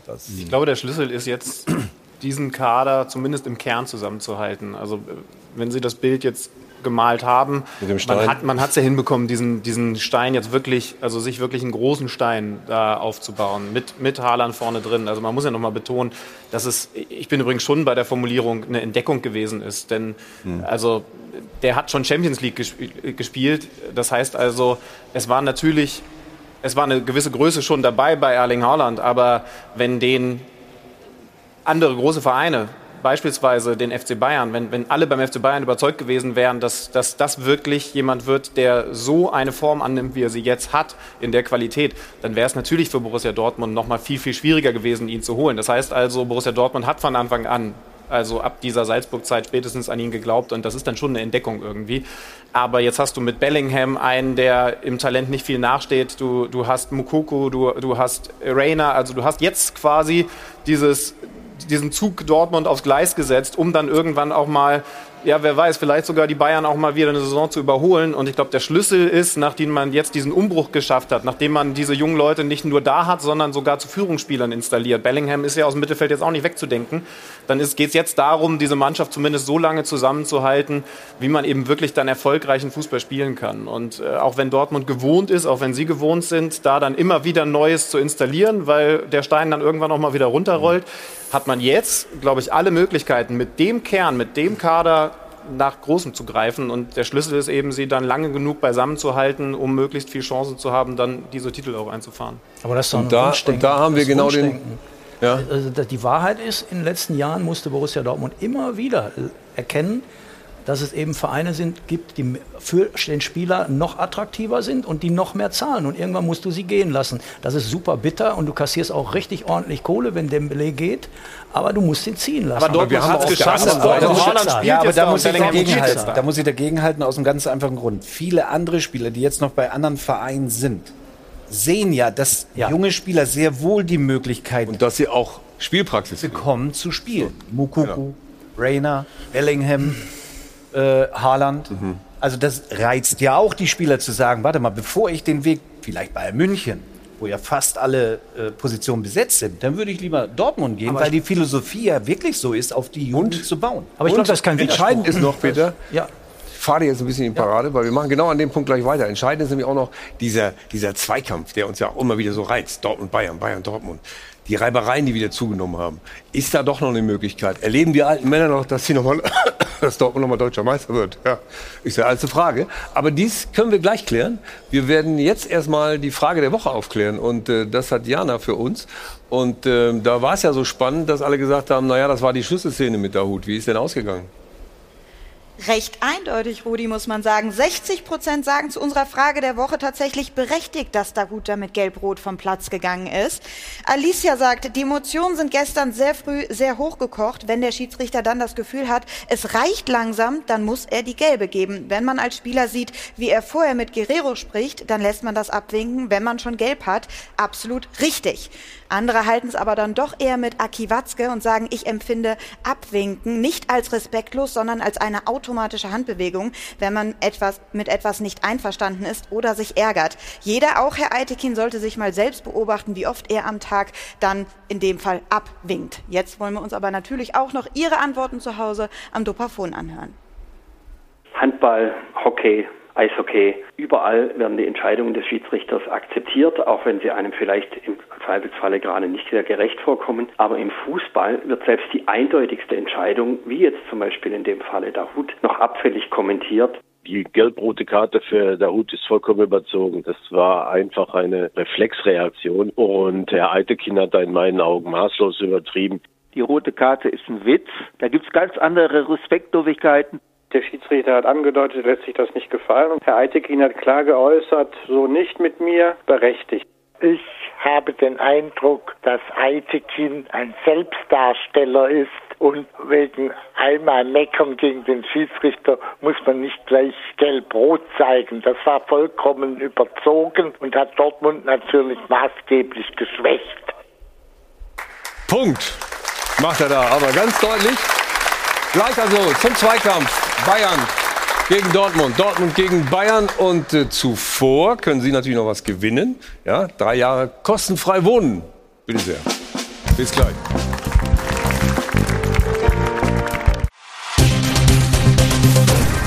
Werbung Anfang. Werbung Ende.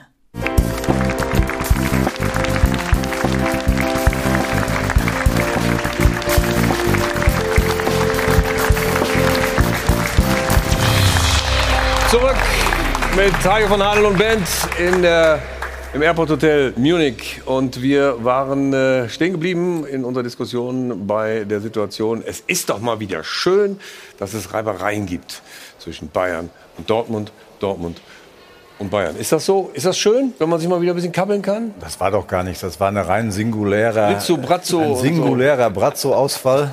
äh, der ist dann einmal beantwortet worden, um auch ein Zeichen der Stärke Es wird auszusenden. gerade in den Duden aufgenommen. Und äh, damit ist das Thema schon wieder erledigt. Also das war jetzt wirklich kein großes Problem. Also mit dem Satz Klappe halten, Brazzo ist alles gesagt, oder was? Ja, also ich, ich fand ihn auch nicht gut, muss ich ganz ehrlich sagen. Sag doch mal allen Leuten, was er, eben, was er überhaupt gesagt hat. Weiß es überhaupt? Wer Brazzo? Brazzo. Was? Ja. ja. Brazzo hatte sich ja darüber aufgeregt, dass Reus dann bei der Nationalmannschaft wegbleibt, genau. und bei Dortmund wieder spielt und dann hat er aber nicht geguckt, dass Thomas Müller genauso das, Also das, das hat er offensichtlich nicht Also, mitgekriegt dabei. Da haben Gott, da haben wir es auch noch mal eingeblendet für alle Zuschauer, die sagen, Hä, was war denn da? Habe ich schon wieder vergessen? Ja. Also Hasan Salihamidzic muss ja auch noch ein bisschen lernen. Aber um auf die Reibereien zu kommen, glaubst du, dass da wieder sie sich nahe gekommen sind, die beiden Großen? Ich, ich finde das äh, Pipifax, muss ich sagen. Mhm. Das ist halt auch die Geschichte zwischen Dortmund und Bayern München. Es gab immer ein bisschen Kabeleien, aber die gehören auch dazu. Ja. Und ich finde es gut. Und sportlich? War sportlich. Ja, sind sie auf dem Niveau beide? Ja, Bayern München sowieso. Also Ja, aber hier gilt die es Dortmunder, ja für, die Bayern- Ja, hier gilt es natürlich für Dortmund, den FC Bayern einzuholen. Ja. Sie müssen halt konstant gute Leistungen bringen. Oder müsst ihr darauf warten, dass die einen Fehler machen, die Bayern? Nein, ja, das wird schon- nicht reichen. Das, Das ist nicht schon. reichen. Nein, aber es ist natürlich auch richtig. Ähm, sie müssen uns schon, wenn wir sie einholen wollen, etwas entgegenkommen. Also das heißt nicht, wir müssen nicht wenden, aber etwas Tempo verlieren mal. Ähm, diese ganze Diskussion der letzten Jahre, die nervt mich ja selbst auch. Aber ehrlicherweise haben wir es auch selbst versaut, weil wir 2019 nämlich dran waren. Äh, wir hatten sie, sie wurden schwächer.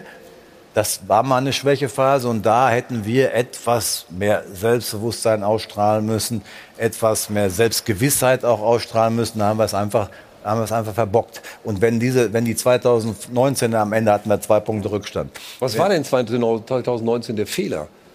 Intern könnte ich da eine Menge zu Ach, sagen. Also komm, ich wir sind doch hier ändern. doch ich doch intern, gerade wir wollen doch das Ich habe doch gerade schon gesagt, wir hätten etwas mehr Selbstgewissheit ausstrahlen müssen. Äh, mir hat die, die fehlt mir grundsätzlich eh nicht. Und auch in dem Ja, Moment. eben. Das- das auch in dem Moment nicht. nicht. Aber ich, äh, es gab aber trotzdem auch ein paar Konstellationen, die eben nicht so waren. Und äh, am Ende. Also es war die Trainerkonstellation. Ich habe nichts Damals. Gar nichts. Es war jedenfalls einfach nicht so, wie man es hätte machen können. Okay. Und äh, dann wäre die ganze Diskussion weg. Ja, Aber wenn wir sie das da geschafft hätten, wir haben es eben nicht geschafft, das können wir jetzt auch nicht mehr ändern.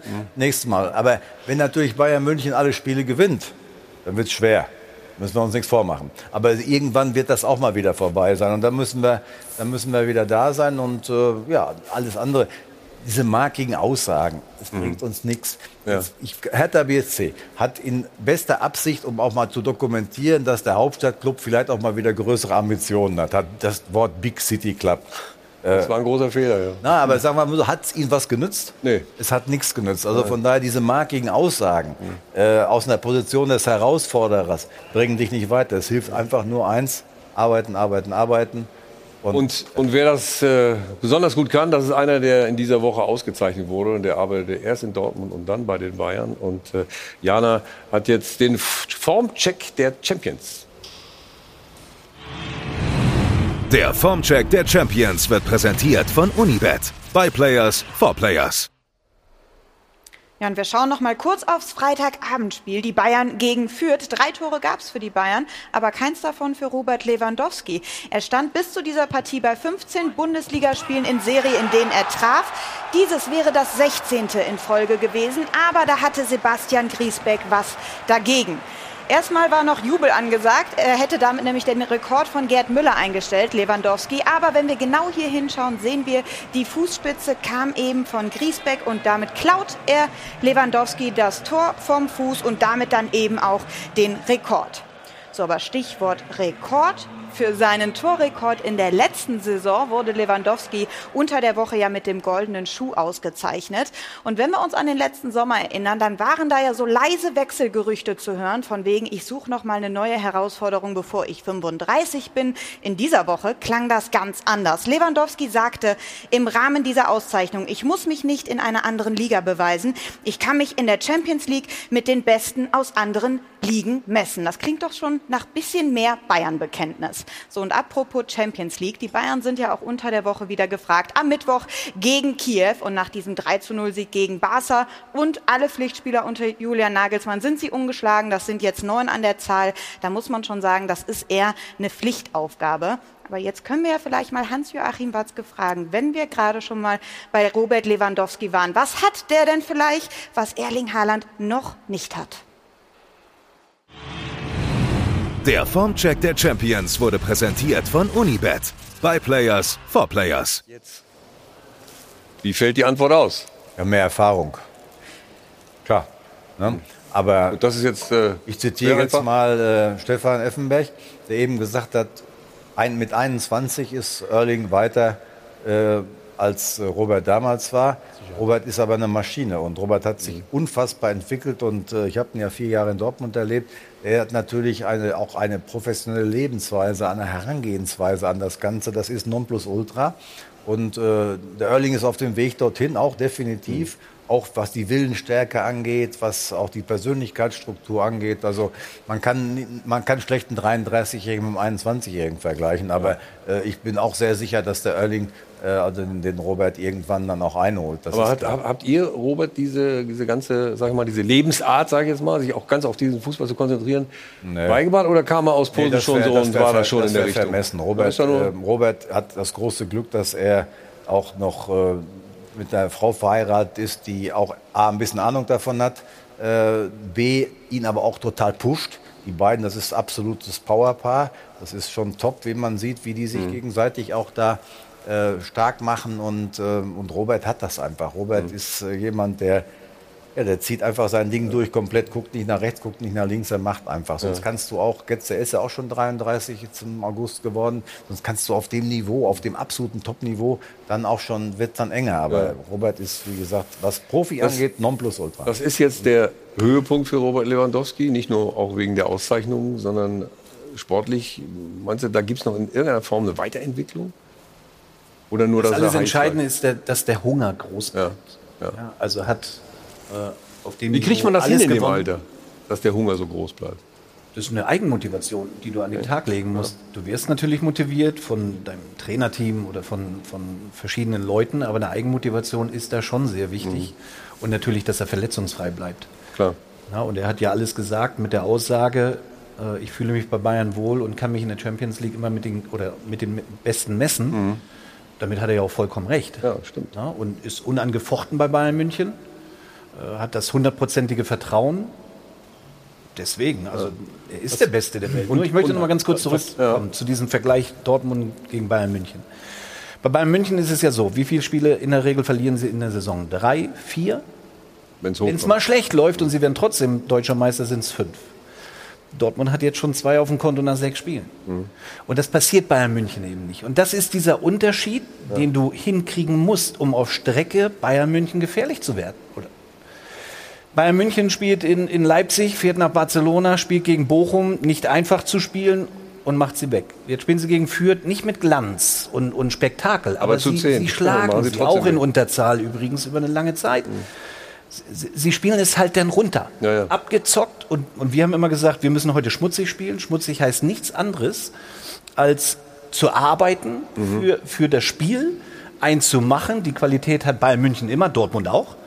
Ähm, aber wir dürfen keinen kriegen. Und dann ist es vielleicht mal nicht spektakulär. Und das unterscheidet Bayern München nicht nur in dieser Saison, auch in, der, in den letzten Jahren immer von Bayern München, dass die wissen, dass sie natürlich auf dem Punkt da sind, aber sie spielen auch schmutzig die Spiele runter. Und das, wie gesagt, Dortmund verliert in, in Freiburg. Wir können über das Spiel noch drei Stunden reden oder jetzt in Gladbach ist auch nicht einfach. Aber da musst du eben diese zwei Punkte holen. Fertig. Also Dann hast mir- du 14 was, auf dem Konto. Was, was mir ein bisschen Hoffnung gibt, ist das Spiel in Leverkusen, ne, wo Dortmund dreimal im Rückstand äh, ist, dreimal zurückkommt und dann auch das zwar glücklich Siegtor erzielt, aber das war einfach eine, eine, eine Demonstration auch der Mentalität, wo man ja früher immer gesagt hat, vielleicht äh, hapert es an der Mentalität, aber die äh, Diskussion ist ja vorbei. Mentalität ist, das ist ja Unter, sowieso. unterm Strich auch ohne Holland und Reus müssen wir dreckiger spielen.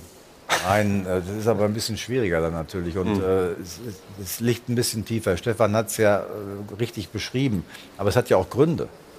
Weil wenn du natürlich immer eine Mannschaft im Entwicklungsstadium hast, mit Und immer das 9, 18, 19, 20-Jährigen, die sich etablieren müssen, die sind natürlich äh, einfach von ihrer von ihrem Werdegang, von ihrer Erfahrung, von allem her, dann auch manchmal in kritischen Situationen nicht ganz so abgezockt wie Bayern München, die ja jetzt seit drei, vier Jahren eigentlich fast immer mit der gleichen Mannschaft spielen. Und das ist äh, die eigentliche Also. Kunst, ist dann in dem Moment äh, relativ schnell dich dahingehend zu entwickeln.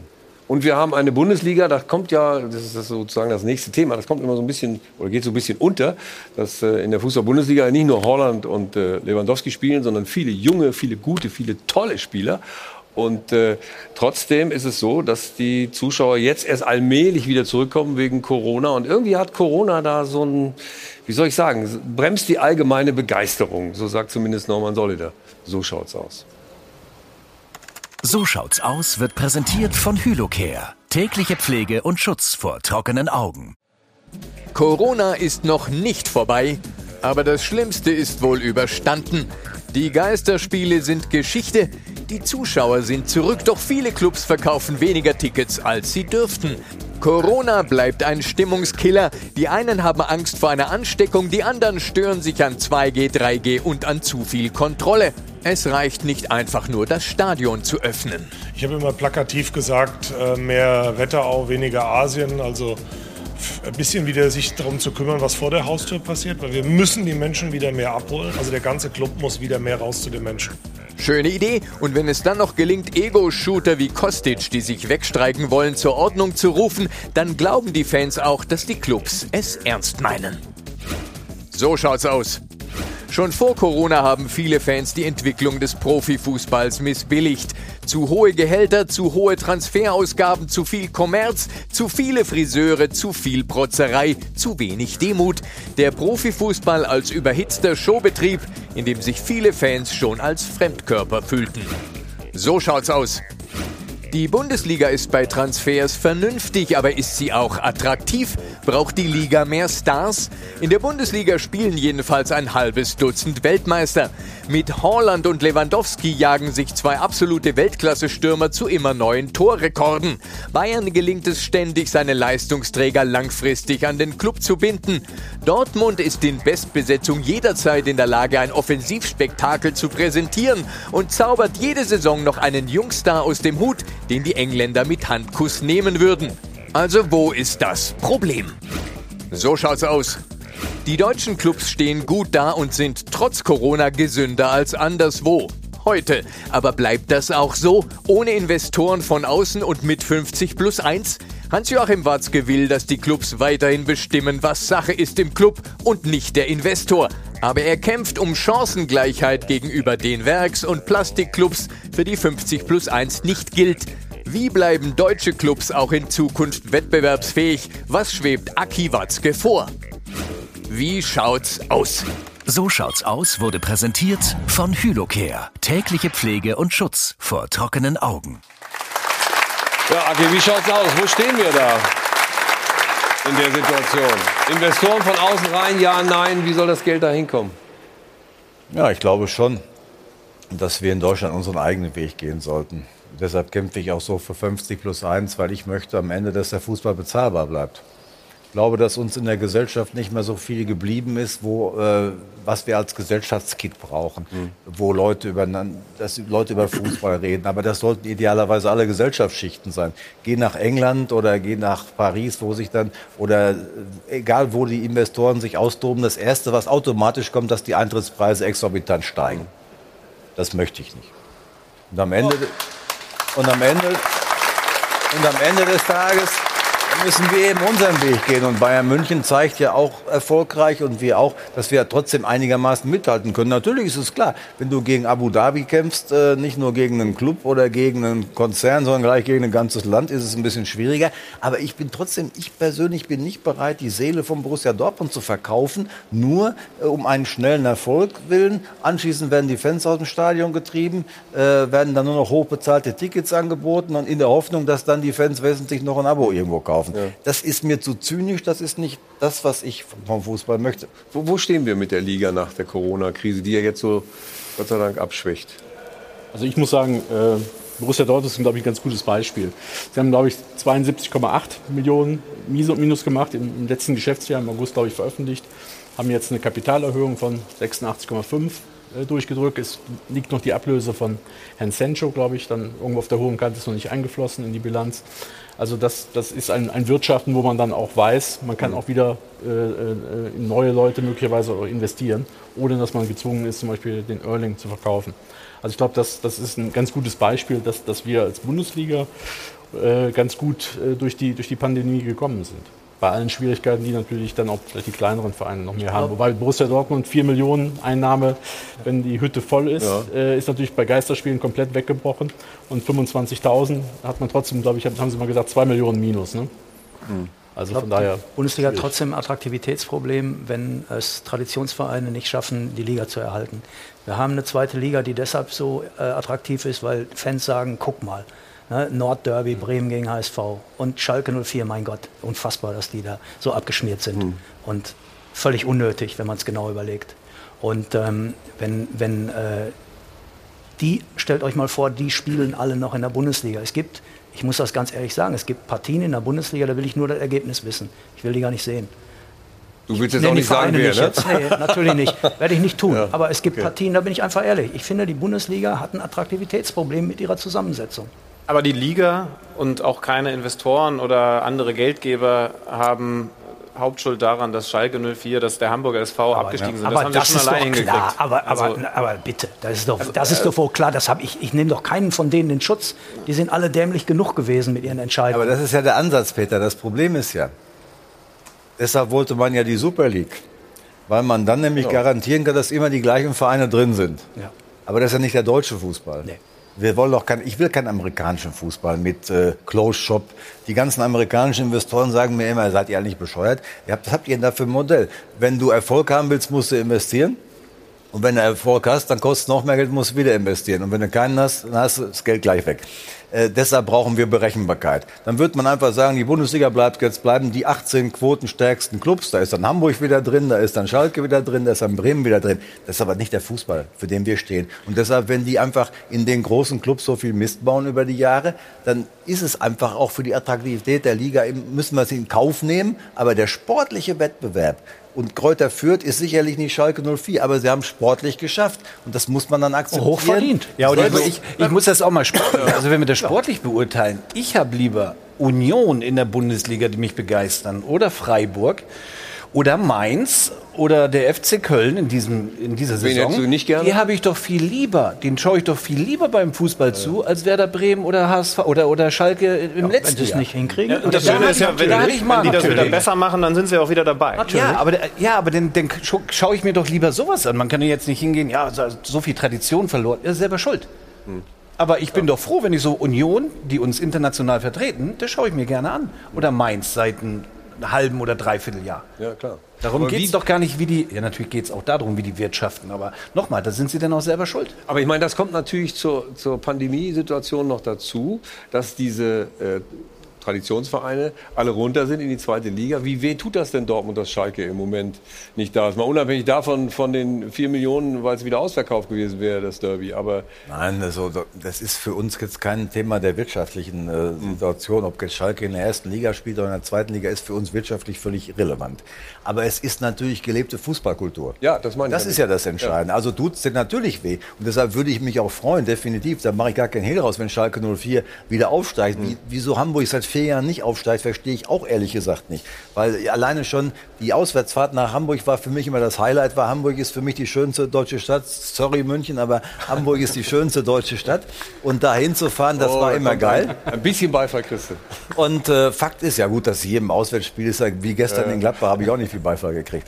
Und die müssen es aber selbst schaffen. Die müssen es selbst schaffen. Das ist unser Leitgedanke, die sportliche Qualifikation. Aber auf der anderen Seite ist es natürlich so, wenn die sportliche Qualifikation geschafft wird durch, jetzt mache ich mich beliebt, ihr traut euch alle nicht, durch Hoffenheim oder ähnliche Clubs, äh, wo viele Zuschauer einfach sagen, die braucht kein Mensch in der Liga. Aber die bleiben natürlich drin, weil sie gut arbeiten und äh, wirtschaftlich gut dastehen und natürlich auch entsprechendes äh, Kapital haben im Ja, Hintergrund. aber da müssen wir es akzeptieren. Und jetzt muss ich mal eine Lanze für die Werksclubs brechen. Ja. Oh, jetzt, jetzt wird es aber spannend. Nein, gar nicht. Das habe ich immer anders gelesen. Nein, nein, das war auch eine andere Situation damals. Ich hatte damals vor zehn Jahren das Gefühl, dass es da so ein bisschen aus dem Ruder läuft.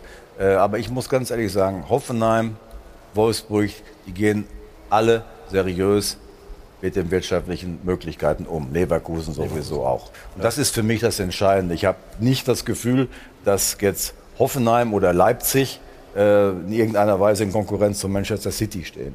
Und Bayern München und Borussia Dortmund, wir stehen ja mit denen in der Konkurrenz um die Champions League. In der Bundesliga gibt es jetzt aktuell keinen Club, wo ich sage, der ist äh, finanziell komplett outstanding, der arbeitet komplett unseriös oder was weiß ich was. Also die Werksclub, und das ist ja nochmal ein Unterschied in Wolfsburg und in Leverkusen, da ist ja, das ist ja auch schon eine jahrzehntelange Tradition dahinter äh, im Fußball. Das ist ja nicht so, als wenn die jetzt neu erschienen worden sind und dass Leipzig eine andere Konstruktion gewählt hat.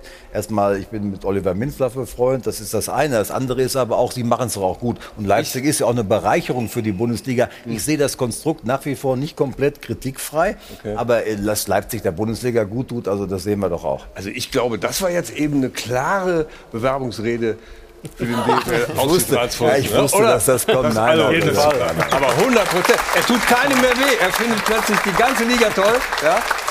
Aber, Aber, aber finde- noch ein bisschen toller Bayern und Dortmund, ne? Ja, ich finde aber, es ist schon wichtig, dass man es mal ins Verhältnis rückt. Also man sieht es ja allein an den Abgängen. Äh, Leipzig hat in dieser Saison Spieler abgeben müssen, weil in dem Fall dann vor allen Dingen die Bayern mehr gezahlt haben. Sie haben aber auch schon Cater zu Liverpool gehen lassen müssen.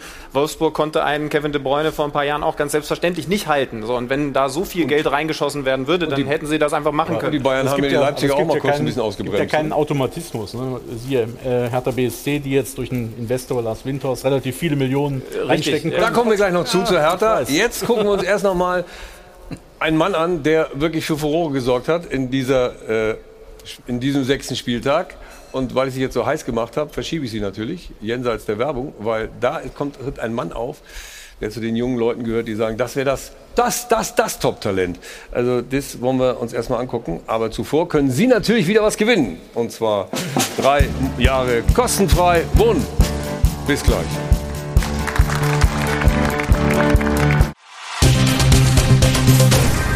Werbung Anfang. Werbung Ende.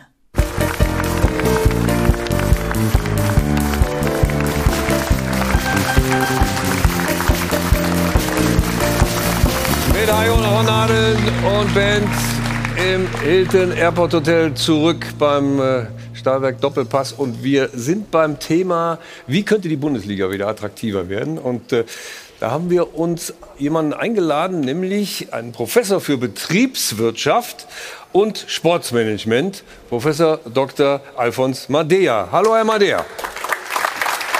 Grüße Sie. Der Titel zugegeben ist ein bisschen sperrig, aber das Bundesliga-Barometer, das klingt schon so, als würde es uns Zuschauer wirklich interessieren. Ähm, was machen Sie da genau, damit wir Sie einschätzen können, wie weit das zu unserem Thema führt? Seit 2003 haben wir das Bundesliga-Barometer. Es ist das einzig repräsentative Befragungstool mit registrierten Teilnehmern von allen Clubs die permanent ihre Meinung zu allen Themen abgeben. Wir haben dieses Instrument dazu benutzt, von Anbeginn der Pandemie die Situation zu beobachten, zu hinterfragen, um heute auch letztendlich ein Statement abgeben zu können, wie wird es weitergehen. Und was haben Sie da genau rausgefunden, gerade für äh, Gründe zum Stadionbesuch, weil das ja wieder jetzt anläuft? Ja. Wir haben von Anbeginn die Liga informiert und auch die Clubs wie ist das Thema Stadionerlebnis bei den Geisterspielen? Wird es wieder kommen? Wird es nicht kommen? Wird die Pandemie noch länger bleiben oder auch nicht? Das Ergebnis jetzt, dass immer diskutiert wird über eine Fanentfremdung, möchte ich eigentlich äh, widerlegen durch eine Analyse und einen Maßnahmenkatalog. Die Analyse ist die, was hat sich eigentlich alles verändert mit dem Thema Live-Erlebnisse und Massenerlebnisse? Und da sind alle Bereiche betroffen, von Kultur, Freizeit, Kongresse, ÖPNV und auch bei uns im Fußball. Das heißt also, es geht nicht um die Entwöhnung vom Fußball oder von einem Club, sondern erstmal ein grundsätzlicher Evententzug. Das beweist auch unsere repräsentative Befragung, die wir gemacht haben bei 5300 Fans der Bundesliga wo nur 6% sagen, wir haben hier eine gewisse Entfremdung vom Fußball. Des Weiteren ist in der Analyse wichtig zu wissen, dass wir anderthalb Jahre nicht die Chance hatten, letztendlich Menschen heranzuführen an die Bundesliga, junge Menschen vor allem auch. Aber dass auch ein Teil der Älteren heute nicht mehr so schnell zu diesem Massenerlebnis kommen. Von daher ist es ganz wichtig, dass wir wahrnehmen, was denken denn die Menschen, wann werden sie wieder kommen? Hier ist es ganz wichtig, zuerst ein Sicherheitsgefühl zu schaffen. Mhm. Wir müssen den Menschen die Sicherheit geben, dass sie bei uns im Stadion auch A willkommen und B auch sich sicher fühlen. Ich kenne jetzt keinen Club, der eigentlich mal so eine richtige Videowerbung gemacht hat, nach dem Motto, kommt bitte zu uns, Ihr könnt euch hier richtig sicher fühlen und auch visuell darstellt, mit welchen Maßnahmen der Zuschauer zu rechnen hat. Also das heißt ja, das heißt ja, Herr Madea, das, das heißt ja, dass Sie, dass Sie sagen, dass äh, die Zuschauer äh, nicht ins Stadion kommen, weil die Vereine zu wenig machen. Kann man das so pauschal sagen? Der, Trommelt ja, ihr zu wenig? Die Vereine, sind ganz, die Vereine sind hervorragend aufgestellt. Die Vereine sind hervorragend aufgestellt, sie haben gute Sicherheitskonzepte. Alles toll entwickelt. Die Frage bei der Umsetzung, dass wir auch hier ein Controlling haben und dass wir dies den Zuschauern auch rüberbringen Und wir sprechen ja nicht nur, Herr Brückner, von den 4, 5 Prozent Fans in der Nord-Südkurve oder was auch immer, sondern wir sprechen hier von allen Menschen. Also Sie, von Sie glauben, dass man Marketing machen müsste, damit die ins Stadion kommen? Mehr Marketing fürs Stadion? Absolut damit die- richtig. Aha, macht ihr da zu wenig? Ja, gut, wir haben nicht das Problem. Äh, Nee, ihr nicht, aber Professor? Madea ist ein kluger Mann. Wir tauschen uns schon seit vielen Jahren regelmäßig aus. Aber da hat er wahrscheinlich auch recht. Nur wir sind ja, wir dürfen 25.000 rein. Äh, Wenn wir einen Tag das Ding aufhaben, sind wir am zweiten Tag ausverkauft. Also das ist, aber trotzdem, ich nehme es mal auf, jetzt mit meinen Leuten mal besprechen diese Woche. Vielleicht müssen wir da wirklich mal auf Homepage oder so noch mal ein bisschen zeigen, was wir alles machen. Also ich glaube, die Sicherheitssituation um so ein Spiel herum, die ist schon außergewöhnlich gut. Herr Madea, stimmt das, dass es also so, so Clubs gibt, die wie Dortmund und meinetwegen auch die Bayern, äh, die sind dann zack sofort ausverkauft, wenn sie die Tore aufmachen könnten für alle? Ähm, oder steckt da noch ein bisschen mehr dahinter? Oder sind die anderen Clubs da schwieriger dran? Ja gut, wir wissen, dass die Clubs unterschiedlich sind. Das ist eine ganz normale Geschichte. So wie Unternehmen unterschiedlich sind, sind auch die Clubs in der Bundesliga sehr unterschiedlich. Wir brauchen einen Paradigmenwechsel in dem Bereich Ticketing. Das heißt, hier geht es darum, diese Akquise, Vertriebs- und Kundenbindungsfunktion noch professioneller jetzt auszunutzen. Denken Sie an die anderen Branchen, die derzeit sehr stark werben und buhlen. Denken Sie an den Wintersport, die jetzt schon überall schreien, buchen, buchen, buchen. Wir müssen wieder zurück zu unseren Fans. Denn eine ganz entscheidende Frage ist, mein, äh, meine Runde, wird es so bleiben oder nicht? Und ich bin der Meinung, wir sollten von einer Nachhaltigkeit ausgehen. Die derzeitige Situation klingt mir so nach vorübergehend Ja. und von daher werden manche Maßnahmen nicht so ernst genommen. Ja, okay. Wir sollten uns darauf einstellen, wir haben einen ganz klaren Wechsel in der Nachhaltigkeit, in dem Thema Hygiene, Massenveranstaltungen und der Fußball kann hier absolut hinzugewinnen. Wir werden auch neue Kunden- und Fanschichten dazugewinnen. Dann, dann wollen wir hoffen, das war ein gutes Schlusswort äh, von Ihnen, dass noch neue Fans dazukommen und dann hoffentlich die Stadien in der Rückrunde vielleicht schon richtig pickepacke voll sind. Vielen Dank für Ihre Forschungsergebnisse, Herr Madea. Sehr gern. Und äh, ja, wir geben es noch mal kurz in die Runde. Die, die Situation ist natürlich, dafür muss ich für ihn übrigens auch noch drei Euro bezahlen. Ja? Da, er ist zwar nicht da, aber ich muss bezahlen. Wenn ihr schon alle heute so artig wart, Herr Madeira, es gibt unterschiedliche Clubs in der Liga, also das ist, äh, ne? das ist eine Phrase. Ich habe jetzt heute äh, in der Welt am Sonntag eine interessante Statistik gesehen, dass also die Auslastung mit den geringeren Kapazitäten, die sich aber jetzt auch positiv weiterentwickelt. Das war ja eine Zeit lang so, dass halt nicht alle Tickets, äh, nicht überall, Dortmund ist ein Ausnahmefall, nicht überall ein Mann gebracht werden, aber die Tendenz ist jetzt steigend. Ich glaube, dass diese Diskussion um 2G, 3G, dass die, glaube ich, schon viele auch verunsichert hat und Mhm. das jetzt auch äh, äh, langsam äh, aufgebrochen Ich wird. finde aber diesen Ansatz, den wir jetzt gerade hier gehört haben, schon, schon spannend. Also, wenn ich richtig verstanden habe, dann ist es ja nicht das Problem, zum Glück im ersten Schritt nicht das Problem, dass die Sicherheitskonzepte so nicht funktionieren. Und die sind jetzt, toll, ja, ja, genau. Genau, wenn ich, wenn ich jetzt als, als Zuschauer, als, als Fan in ein Stadion gehe, dann so jetzt meine Erfahrung der letzten Wochen und Monate, Mhm. dann bekomme ich auch sehr detailliert beschrieben, was habe ich zu tun, wo muss ich eventuell nochmal in eine Kontrolle und äh, wie wird das alles entsprechend gehandelt. Also aber den Blick auch ein bisschen zu ändern und dem Zuschauer zu sagen, weil die folgenden Regularien erfüllt wird, weil wir folgendes für euch als Fans tun, könnt ihr uns euch bei uns sicher, sicher fühlen. Ich glaube, das ist, ein, ist nochmal ein wichtiger Blickwinkelwechsel, der, der vielleicht dazu führen könnte. Nicht bei Borussia Dortmund, die haben das Problem nicht, aber bei anderen Vereinen, und die Zahlen sind da ja deutlich, äh, den Leuten einfach auch mehr Sicherheit zu geben, dass sie durch das Einhalten der entsprechenden Hygienekonzepte eben auch wissen, Und? da habe ich eine sehr hohe Wahrscheinlichkeit, dass wirklich nichts Und ich glaube auch noch ein wichtiger Punkt, äh, den hat er ja auch so gestriffen, dass die Clubs alle, auch die Großen, aber noch mehr die Kleinen, dass sie tatsächlich äh, wieder aufs, aufs Land gehen und nicht unbedingt nach Asien fliegen, äh, wie die Großen, sondern dass sie tatsächlich in ihrem Umfeld die Leute wieder suchen. Aber Ist damit das überhaupt richtig? nichts zu tun. Warum das hat hat damit gar nicht nichts zu tun. Wir müssen uns über die, über die Sicherheitsinteressen der Leute müssen wir uns Ja, ihr müsst doch neue Leute sagt aber keiner, ich gehe nicht ins Stadion. Ich gehe nicht ins Stadion, weil der BVB nach Amerika fliegt und nicht und wir spielen. Ah, es gibt schon welche, die Ja, sagen, aber das ist mir zu abgehoben. Ja, wer, wer, wo, wo die Flutkatastrophe war. Wer war denn das, der Erste, der in Hagen war und dann ein Spiel gemacht Hier. hat? In Hagen, nicht in Ja. Asien. Ja. Also wir sind schon noch präsent. Ich glaube aber vielmehr, dass natürlich auch jetzt so ein bisschen die Folgen äh, da sind. ARD und ZDF haben in der Geschichte, was Fußball und Corona angeht, für mich keine gute Rolle gespielt. Da, die, da sind Leute wirklich massiv auch äh, verunsichert worden. Wenn ich diese EM-Berichterstattung noch sehe, wir müssen das vertrauen. Wir müssen jetzt den Leuten einfach zeigen, ihr könnt uns vertrauen. Ne? Man muss aber auch respektieren. Wenn 36 Prozent sagen, wir kommen wieder und 25 sagen, wir haben Angst vor Ansteckung, das muss man re respektieren. Die sollen dann eben bei allem Respekt auch dann zu Hause bleiben, wenn sie sich nicht sicher fühlen. Die 36 Prozent reichen, um jedes Stadion auszuverkaufen, wenn wir das dann wollen. Und dann gucken die Leute, es gibt eben Leute, die sind vorsichtig. Die gucken dann, okay, das funktioniert aber doch, gehe ich auch wieder hin. Jetzt mit der Brachialgewalt zu sagen, äh, wer jetzt aus Sicherheitsgefühl nicht ins Stadion will, der hat der Fußball verloren, das glaube ich alles nicht. Was ich auch nicht glaube, ich meine, die Umfrage wurde getätigt unter 5300 Leuten.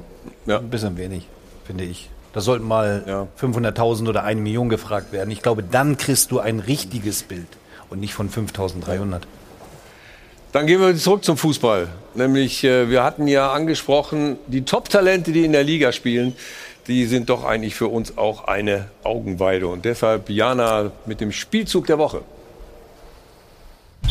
Der Spielzug der Woche wird präsentiert von Stahlberg. Für jeden Job das passende Werkzeug. Und wie wir zurückgehen zum Fußball mit einem richtig schönen Tor durch Florian Wirz beim Spiel Leverkusen gegen Mainz in der 61. Minute. Wir schauen mal drauf. Wirz leitet den Treffer selbst ein, spielt dann auf Frimpong, dann ein kleiner Doppelpass, dann wieder auf Wirz, der mit der Ballannahme mit rechts und dem Abschluss mit rechts ins lange Eck. Also er sieht genau, wenn, dann da. So macht er es dann auch und so trifft er dann auch. Er steht damit als 18-Jähriger bei 10 Treffern in der Fußball-Bundesliga. Das ist neuer Rekord. Er löst damit Lukas Podolski ab. Der war damals bei 10 Bundesliga-Treffern 208 Tage älter als er. Er ist in dieser Saison schon bei vier Toren und vier Vorlagen, also in jedem Spiel an mindestens einem Treffer direkt beteiligt. Und damit ich die Frage jetzt nicht wieder an Aki Watzke stelle, sage ich jetzt mal Stefan, kann man da trotz des jungen Alters schon von einem Unterschiedsspieler sprechen? Der Spielzug der Woche wurde präsentiert von Stahlberg. Yippie Ja, hat auf jeden Fall in dieser Saison des Öfteren schon den Unterschied ausgemacht. Hoch, hoch talentiert, aber auch hier perfekt aufgehoben, stand heute bei Leverkusen. Ähm, bekommt dort auch das Vertrauen, passt auch perfekt in das System, beziehungsweise man gibt ihm auch die Rolle, wo er wirklich seine Qualitäten ausspielen kann, äh, ohne Frage. Die nächste Frage oder entscheidende Frage wäre natürlich dann, wie lange bleibt er bei Bayer Leverkusen? Und wenn er nicht zu den Bayern geht, Du Geht er vielleicht nach Dortmund? Da hat Rudi gesagt, er hat keine Ausstiegsklausel. Genau, hat keine Ja, Ausstiegsklausel. wir hätten ihn schon äh, früher gerne gehabt, da muss man schon sagen. Ja. Leverkusen hat gut gemacht. Schade ist es für Köln, die haben ihn ausgebildet letztendlich, aber äh, den Florian Wirtz, ähm, den hat man auch schon bei uns erkannt, welches Potenzial in dem steckt. Aber die Leverkusen haben ihn da, möglicherweise auch durch die regionale Nähe und so ist natürlich dann auch nochmal ein anderes Thema. Aber sie haben es, den Spieler äh, dann zu sichern, das war ein guter Move von Rudi. Das, ist so. Das heißt, ihr habt ihn auf dem Schirm. ja, wir hatten ihn auf dem Schirm. Ja, und jetzt weiter? Der Ja, Junge, jetzt- Junge ist noch jung. Warum soll, warum, aber warum soll jetzt Leverkusen den abgeben? Also ehrlicherweise. Nee, nach dem Vertrag ist schon noch Zeit. Der ist jung. Aber einen langen Vertrag. Der, der Spieler ist gut, der ist für jeden Verein der Bundesliga gut. Da müssen wir nicht drüber reden und der wird auch so gut bleiben, Mhm. weil der ist auch ein normaler Junge und der macht, der macht schon, außer wenn er gegen uns spielt, richtig Freude. Wichtig ist, was, was Stefan auch sagte, dass der vom Umfeld her, der Trainer äh, Gerardo Seoane, der packt ihn auch ein bisschen in Watte. Der weiß auch ganz genau, das wird auch Rückschläge kommen bei ihm. Momentan hat er so einen so einen Flow, dass er also quasi in jedem Spiel vielleicht die entscheidenden äh, Szenen hat, die entscheidenden Tore macht.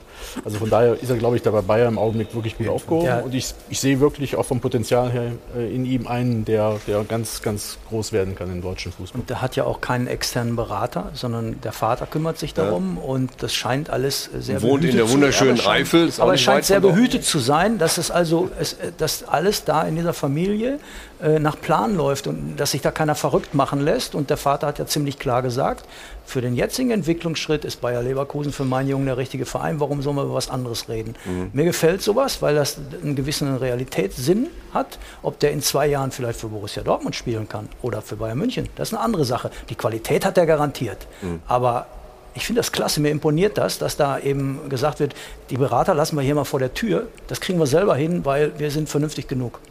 Und Das er muss große nicht, ganz, äh, Entschuldigung, muss nicht ganz weit schauen, ähm, nämlich nur auf Bayer Leverkusen selber in der vergangenen Zeit, um zu wissen, dass man auch mit viel Talent trotzdem mal wieder eine Dürreperiode erleben kann. Kai Havertz hat dann auch mal eine Halbserie gehabt, äh, nachdem er gehypt wurde, wo nicht mehr viel zusammengelaufen ist. Also ich, ich hoffe mal für ihn, dass er sich bewusst ist, dass man nicht immer so im Flow ist. Gestern hat er gar kein besonders gutes Spiel gemacht, aber weil er gerade diesen Flow hat, macht er dann noch das entscheidende Tor.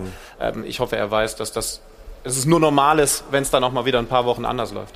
Ist er Wird denn? ja, wird ja viel diskutiert. Wir haben keine Talente mehr. Wir haben jetzt im Augenblick zwei 18-jährige, äh, Wirtz und den Jamal Musiala. Das sind außergewöhnliche Talente. Also Ich wollte sagen, auch ist, viele ist Wirtz Das das, ist ja- Talent oder Musiala? Ich würde sagen, die sind äh, fast auf Augenhöhe. Vielleicht Ja. ist Musiala schon ein Stückchen weiter noch, aber Mukoko, das kommt noch Mukoko dazu. kommt als Bellingham, nächster. würde ich Also, sagen. Bellingham. Gut, Bellingham Ja, jetzt ja, kein wird Deutscher. schwer. ein deutscher Pass. Wenn wir über aber- Deutsche reden, ist, da- dann sind die drei schon Ja. vielversprechend, oder? Das habt ihr richtig gesagt, ja. Stefan ist gut in Form. Also jetzt hat er erst dem Professor gesagt, wie die wissenschaftliche Studie richtig funktioniert und uns gibt willst auch eine Umfrage Zustimmung. machen mit 5300 Leuten? Ich, ich, Ist aber schon sehr repräsentativ. Wenn die Wahlumfragen 5000 hätten, dann wärst du schon glücklich. Die machen nur noch 1050, weil es dann zu viel Geld kostet. Also von daher. Ja, Wir haben, ja übrigens, wir haben ja übrigens mit den Schiedsrichtern angefangen und wollen auch äh, noch in ein paar Minuten mit den Schiedsrichtern beenden. Und da haben wir eine ganz kuriose Situation erlebt, die Sie nicht verpassen sollten. Jetzt, äh, was? Und, und, und gleich gibt es auch noch News zu, zu Holland und Reus und so weiter und so fort. Also, bis gleich.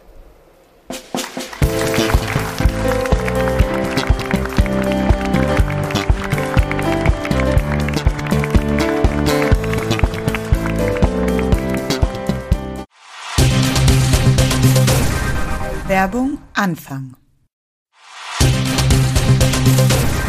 Werbung Ende.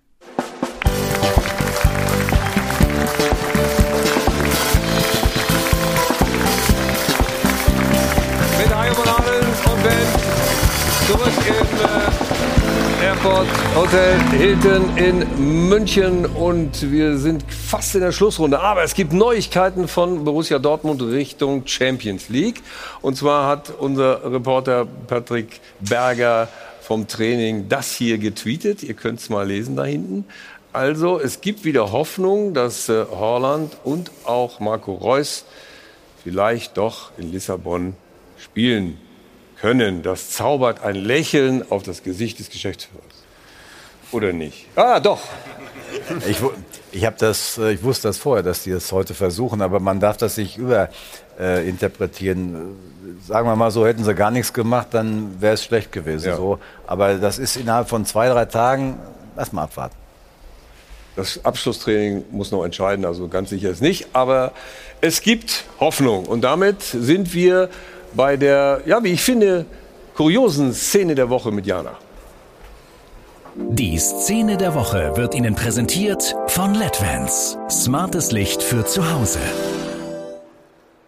Und die kommt vom Spiel Eintracht Frankfurt gegen den ersten FC Köln. Es steht 1 zu 1, die Kölner aber weiter im Vormarsch und kommen dann auch zu einem vermeintlichen Führungstor. Also Anderson mit der Grätsche, dann probiert hier Duda aus Distanz, dann setzt Modest nach und dann schiebt Keins ein. Der Treffer wurde im Endeffekt dann aberkannt wegen Abseits. Das war haarscharf, aber natürlich korrekt. Modest hier also im Abseits. Bis hierhin erstmal alles nichts Neues, das kennen wir so. Was allerdings neu war, war die Reaktion der Fans im Stadion. Da hören wir jetzt einmal ganz genau hin. Also das Schiedsrichtergespann um Martin Petersen berät sich noch. Wir hören aber ganz deutlich, die Frankfurt-Fans jubeln über den aberkannten Treffer von Modest. Ja, Situation Torüberprüfung, Abseitsentscheidung, kein Tor. Das wusste dann in dem Moment auch Martin Petersen auf dem Platz. Pfeift dann in dem Moment auch Abseits. Also das ist schon wirklich kurios. Sonst beschweren wir uns immer, dass die Zuschauer im Stadion bei Wahrentscheidungen nicht standesgemäß abgeholt werden. Jetzt wissen sie sogar vor dem Schiedsrichtergespann auf dem Platz, dass es eben kein Tor ist. Die Szene der Woche wurde Ihnen präsentiert von LEDVANCE. Smartes Licht für zu Hause. Das ist nicht nur witzig, sondern äh, ja, kurios gleicher Zeit. Aber eigentlich ist es doch schön, wenn die Zuschauer es vorher wissen, oder? Ach, das ist halb so schlimm. halb so schlimm. Aber der Petersen hat ein bisschen komisch geguckt, ne? weil er ja das noch nicht gesagt ja, natürlich, bekommen weil hat. er irritiert war, weil er das noch nicht aufs Ohr bekommen Ja, hat. Aber im Endeffekt, ja, es gab schlimmere Entscheidungen. Ja, aber das ist jetzt ein bisschen witzig. Aber dass es so zeitversetzt war, das war schon witzig. Und, die, und vor allen Dingen die Informationen an der Videowand so schnell waren. Normalerweise halten die sich auch erstmal zurück, bevor sie es da draufschalten. Ne? Wenn es jetzt ein Spiel gewesen wäre, das wir übertragen haben, hätte ich gesagt, das ist der Vorteil, wenn man im Fanblog The Zone auch auf dem Smartphone schauen kann, dann hat man die Situation schon entschlüsselt. Ich muss zugeben, das war jetzt nicht unser Spiel. Ach ja, das hätte ich aber auch noch sagen können, dass es nicht euer Spiel war. Aber ihr habt auch noch was Neues. Wenn ich einmal Werbung du machen darfst darf, es machen, so- weil, es so mein, mein Baby weil mein Freund Rudi. Rangnick dabei ist, darfst du es machen. Bitte. Ach, Rudi, das freut Jetzt mich. sofort. Ja, es ist äh, neue Sendung auf The Zone, Decoded, mit Ralf Rangnick und mir. Wir entschlüsseln in jeder Folge einen Verein, haben mit den Bayern angefangen, ist ab heute abrufbar. Ich freue mich besonders, weil es eben so was ganz ganzheitliches ist und, und mein eigenes Baby. Ich Du weißt, glaube, du weißt, wie sich das anfühlt, so eine eigene Du weißt, Sendung was, zu erfinden. du weißt, was eine Minute kostet, ne? Also, Jana, jetzt mit den Spenden. Gibt's ins? Schwein ein. Okay, er zahlt ins Schwein ein, haben wir es gehört. Jana mit den Spenden. Apropos ins Schwein einzahlen, das ist auch schon ordentlich gefüllt durch unsere Spenden aus dem Publikum. Wir sagen Danke an den FC Holzwurm Adler, dem Eintracht Frankfurt Fanclub, dann dem TSG Lütter, kommt in der Nähe von Fulda. Ich habe mir sagen lassen, das ist auch die Heimat von Sebastian Kehl und den FC Bayern Fanclub Kasing. Insgesamt sind 130 Euro zusammengekommen. Das ist eine richtig ordentliche Summe. Vielen Dank dafür. Dann natürlich noch ein kleiner Hinweis nach dem Doppelpass ist vor dem Doppelpass auch der Doppelpass zweite Bundesliga immer montags 21.45 Uhr bei Sport 1. In diesem Montag zu Gast ist der KSC-Trainer Christian Eichner. Also da auch gerne einschalten. Ja, vielen Dank, Jana. Und jetzt sind wir durch. Oder? Hast du noch was? Nein. Danke für die Unterstützung. Danke in die Runde, insbesondere an Aki Watzke. Und wir vereinbaren mal nicht wieder anderthalb Jahre warten. Ja?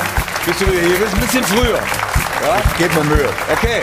Und äh, ich darf Sie noch darauf hinweisen, es gibt Bundesliga pur. Hier bei uns was zu trinken jetzt im Anschluss. Und danach gibt es dann äh, Live-Sport, Basketball, nämlich das Spiel Göttingen gegen Bamberg. In diesem Sinne, wer kriegt denn hier welches? Das hier. Also, dann, Dankeschön für die Runde. Danke, dass ihr da wart. Stefan, alles Gute. Ciao.